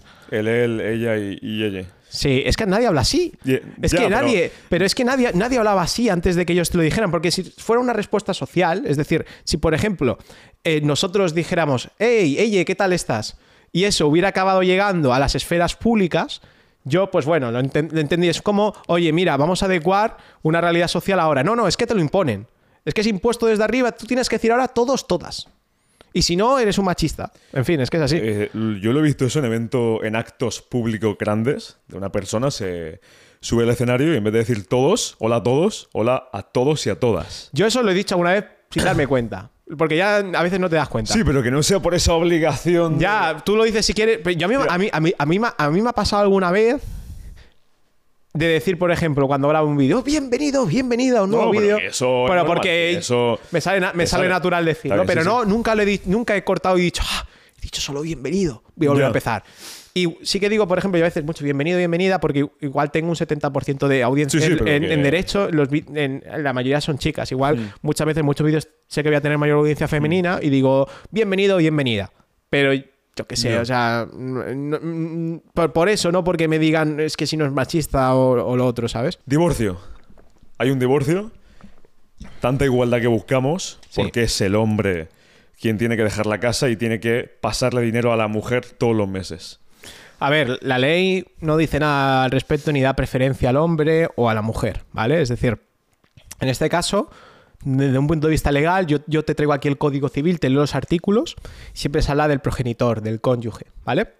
Del cónyuge. Sí, ¿qué es el, qué es el, ¿cuál es el problema que, que hay aquí? Bueno, vamos a poner punto de vista número uno. Que esto es algo básico y quiero destacarlo. Hoy en día, si os casáis,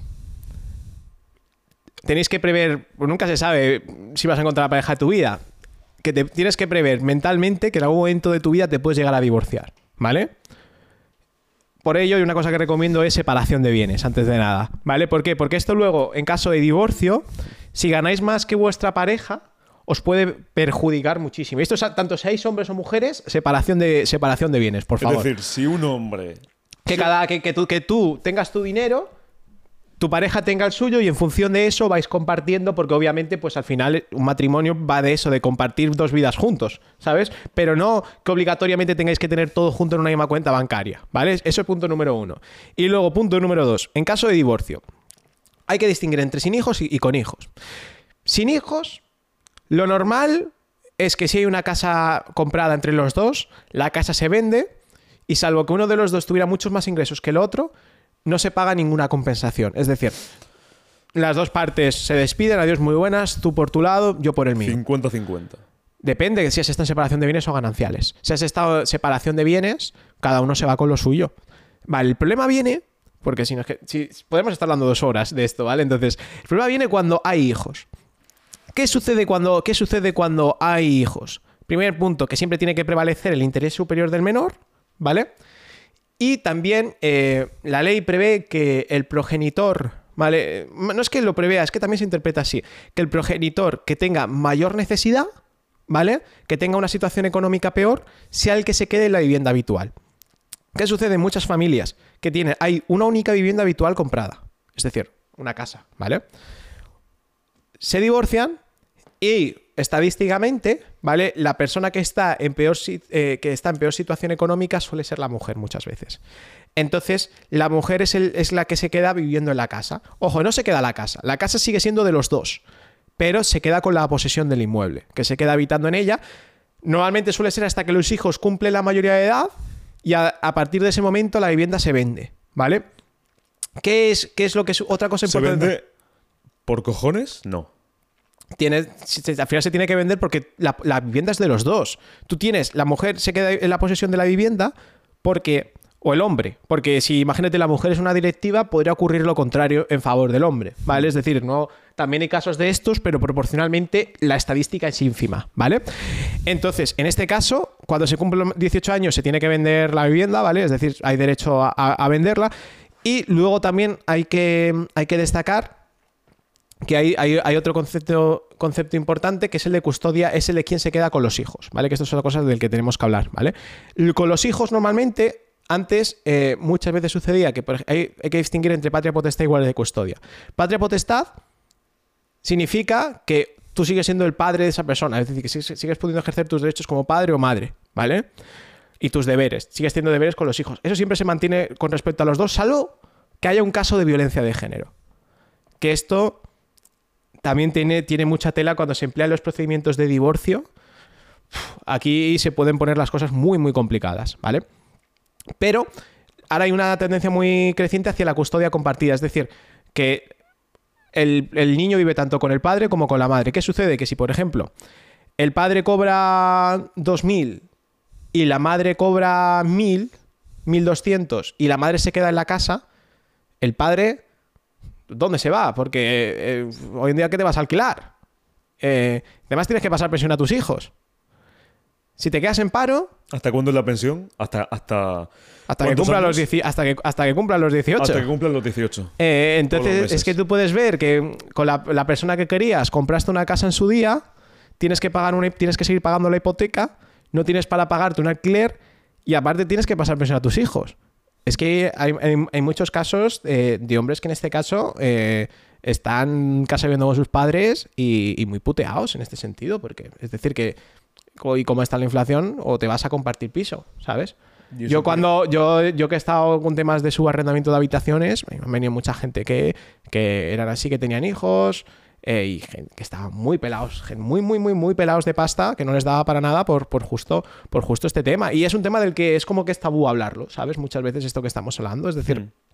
que estadísticamente la mayoría de las veces en este caso la mujer la mujer se queda se queda, no, me gusta decir se queda con la casa porque esto, esto es un término incorrecto, se queda en la posesión de la vivienda con los hijos o los hijos compartidos también y el, el, marido, el exmarido tiene que pagar una pensión y pum, a buscarte a, buscarte donde vives con lo que te quede de sueldo, ¿sabes? Y en la casa me ha dicho que cuando los hijos cumplen los 18 se vende. Bueno, no, a ver, depende, ojo. Porque si los hijos siguen viviendo, es que ya es, muy complejo decirte, si los hijos siguen viviendo en la casa, puede incluso alargarse más años, ¿vale? Es un, es un tema... ¿Pero esa casa se tiene que vender sí o sí o no? A ver, hay un derecho a vender, eh, o, puede, o puede también hay casos donde eh, la mujer en este caso pues puede coger y comprarle la parte proporcional al marido y llegar a un acuerdo entre los dos. Eso también, eso también es, es algo que, que, en ciertas situaciones se llega, ¿vale? Pero bueno, al final es un tema, es un tema muy. Es, un tema muy complejo. Por eso yo digo siempre: eh, si te vas a casar, separación de bienes, porque así al menos tú siempre es decir, pu- al final esto va de compartir cuando tienes un matrimonio, pero tú puedes ir gestionando tus finanzas, gestionando tu, tu capital, gestionando tu patrimonio. Porque si no puedes gestionar tu, pa- tu patrimonio, imagínate que el día de mañana te ocurre algo, tu vida ha ido a la mierda, ¿sabes? Totalmente, porque vas a tener entre impuestos, entre pensiones, entre esto y lo otro, es que eres un esclavo, ¿sabes? 100%, tío. Sí. Oye, Carlos, se nos agota el tiempo. O sea, Que- ha salido volando, ¿no? Pero volando, porque Sí, nos tenemos que ir a comer. Sí, justo. Y hostia, te haría 55 mil millones más de preguntas, porque hay temas que nos hemos quedado sin, Sí. sin hablar. ¿Algo último que decir aquí a la gente que te está escuchando ahora mismo?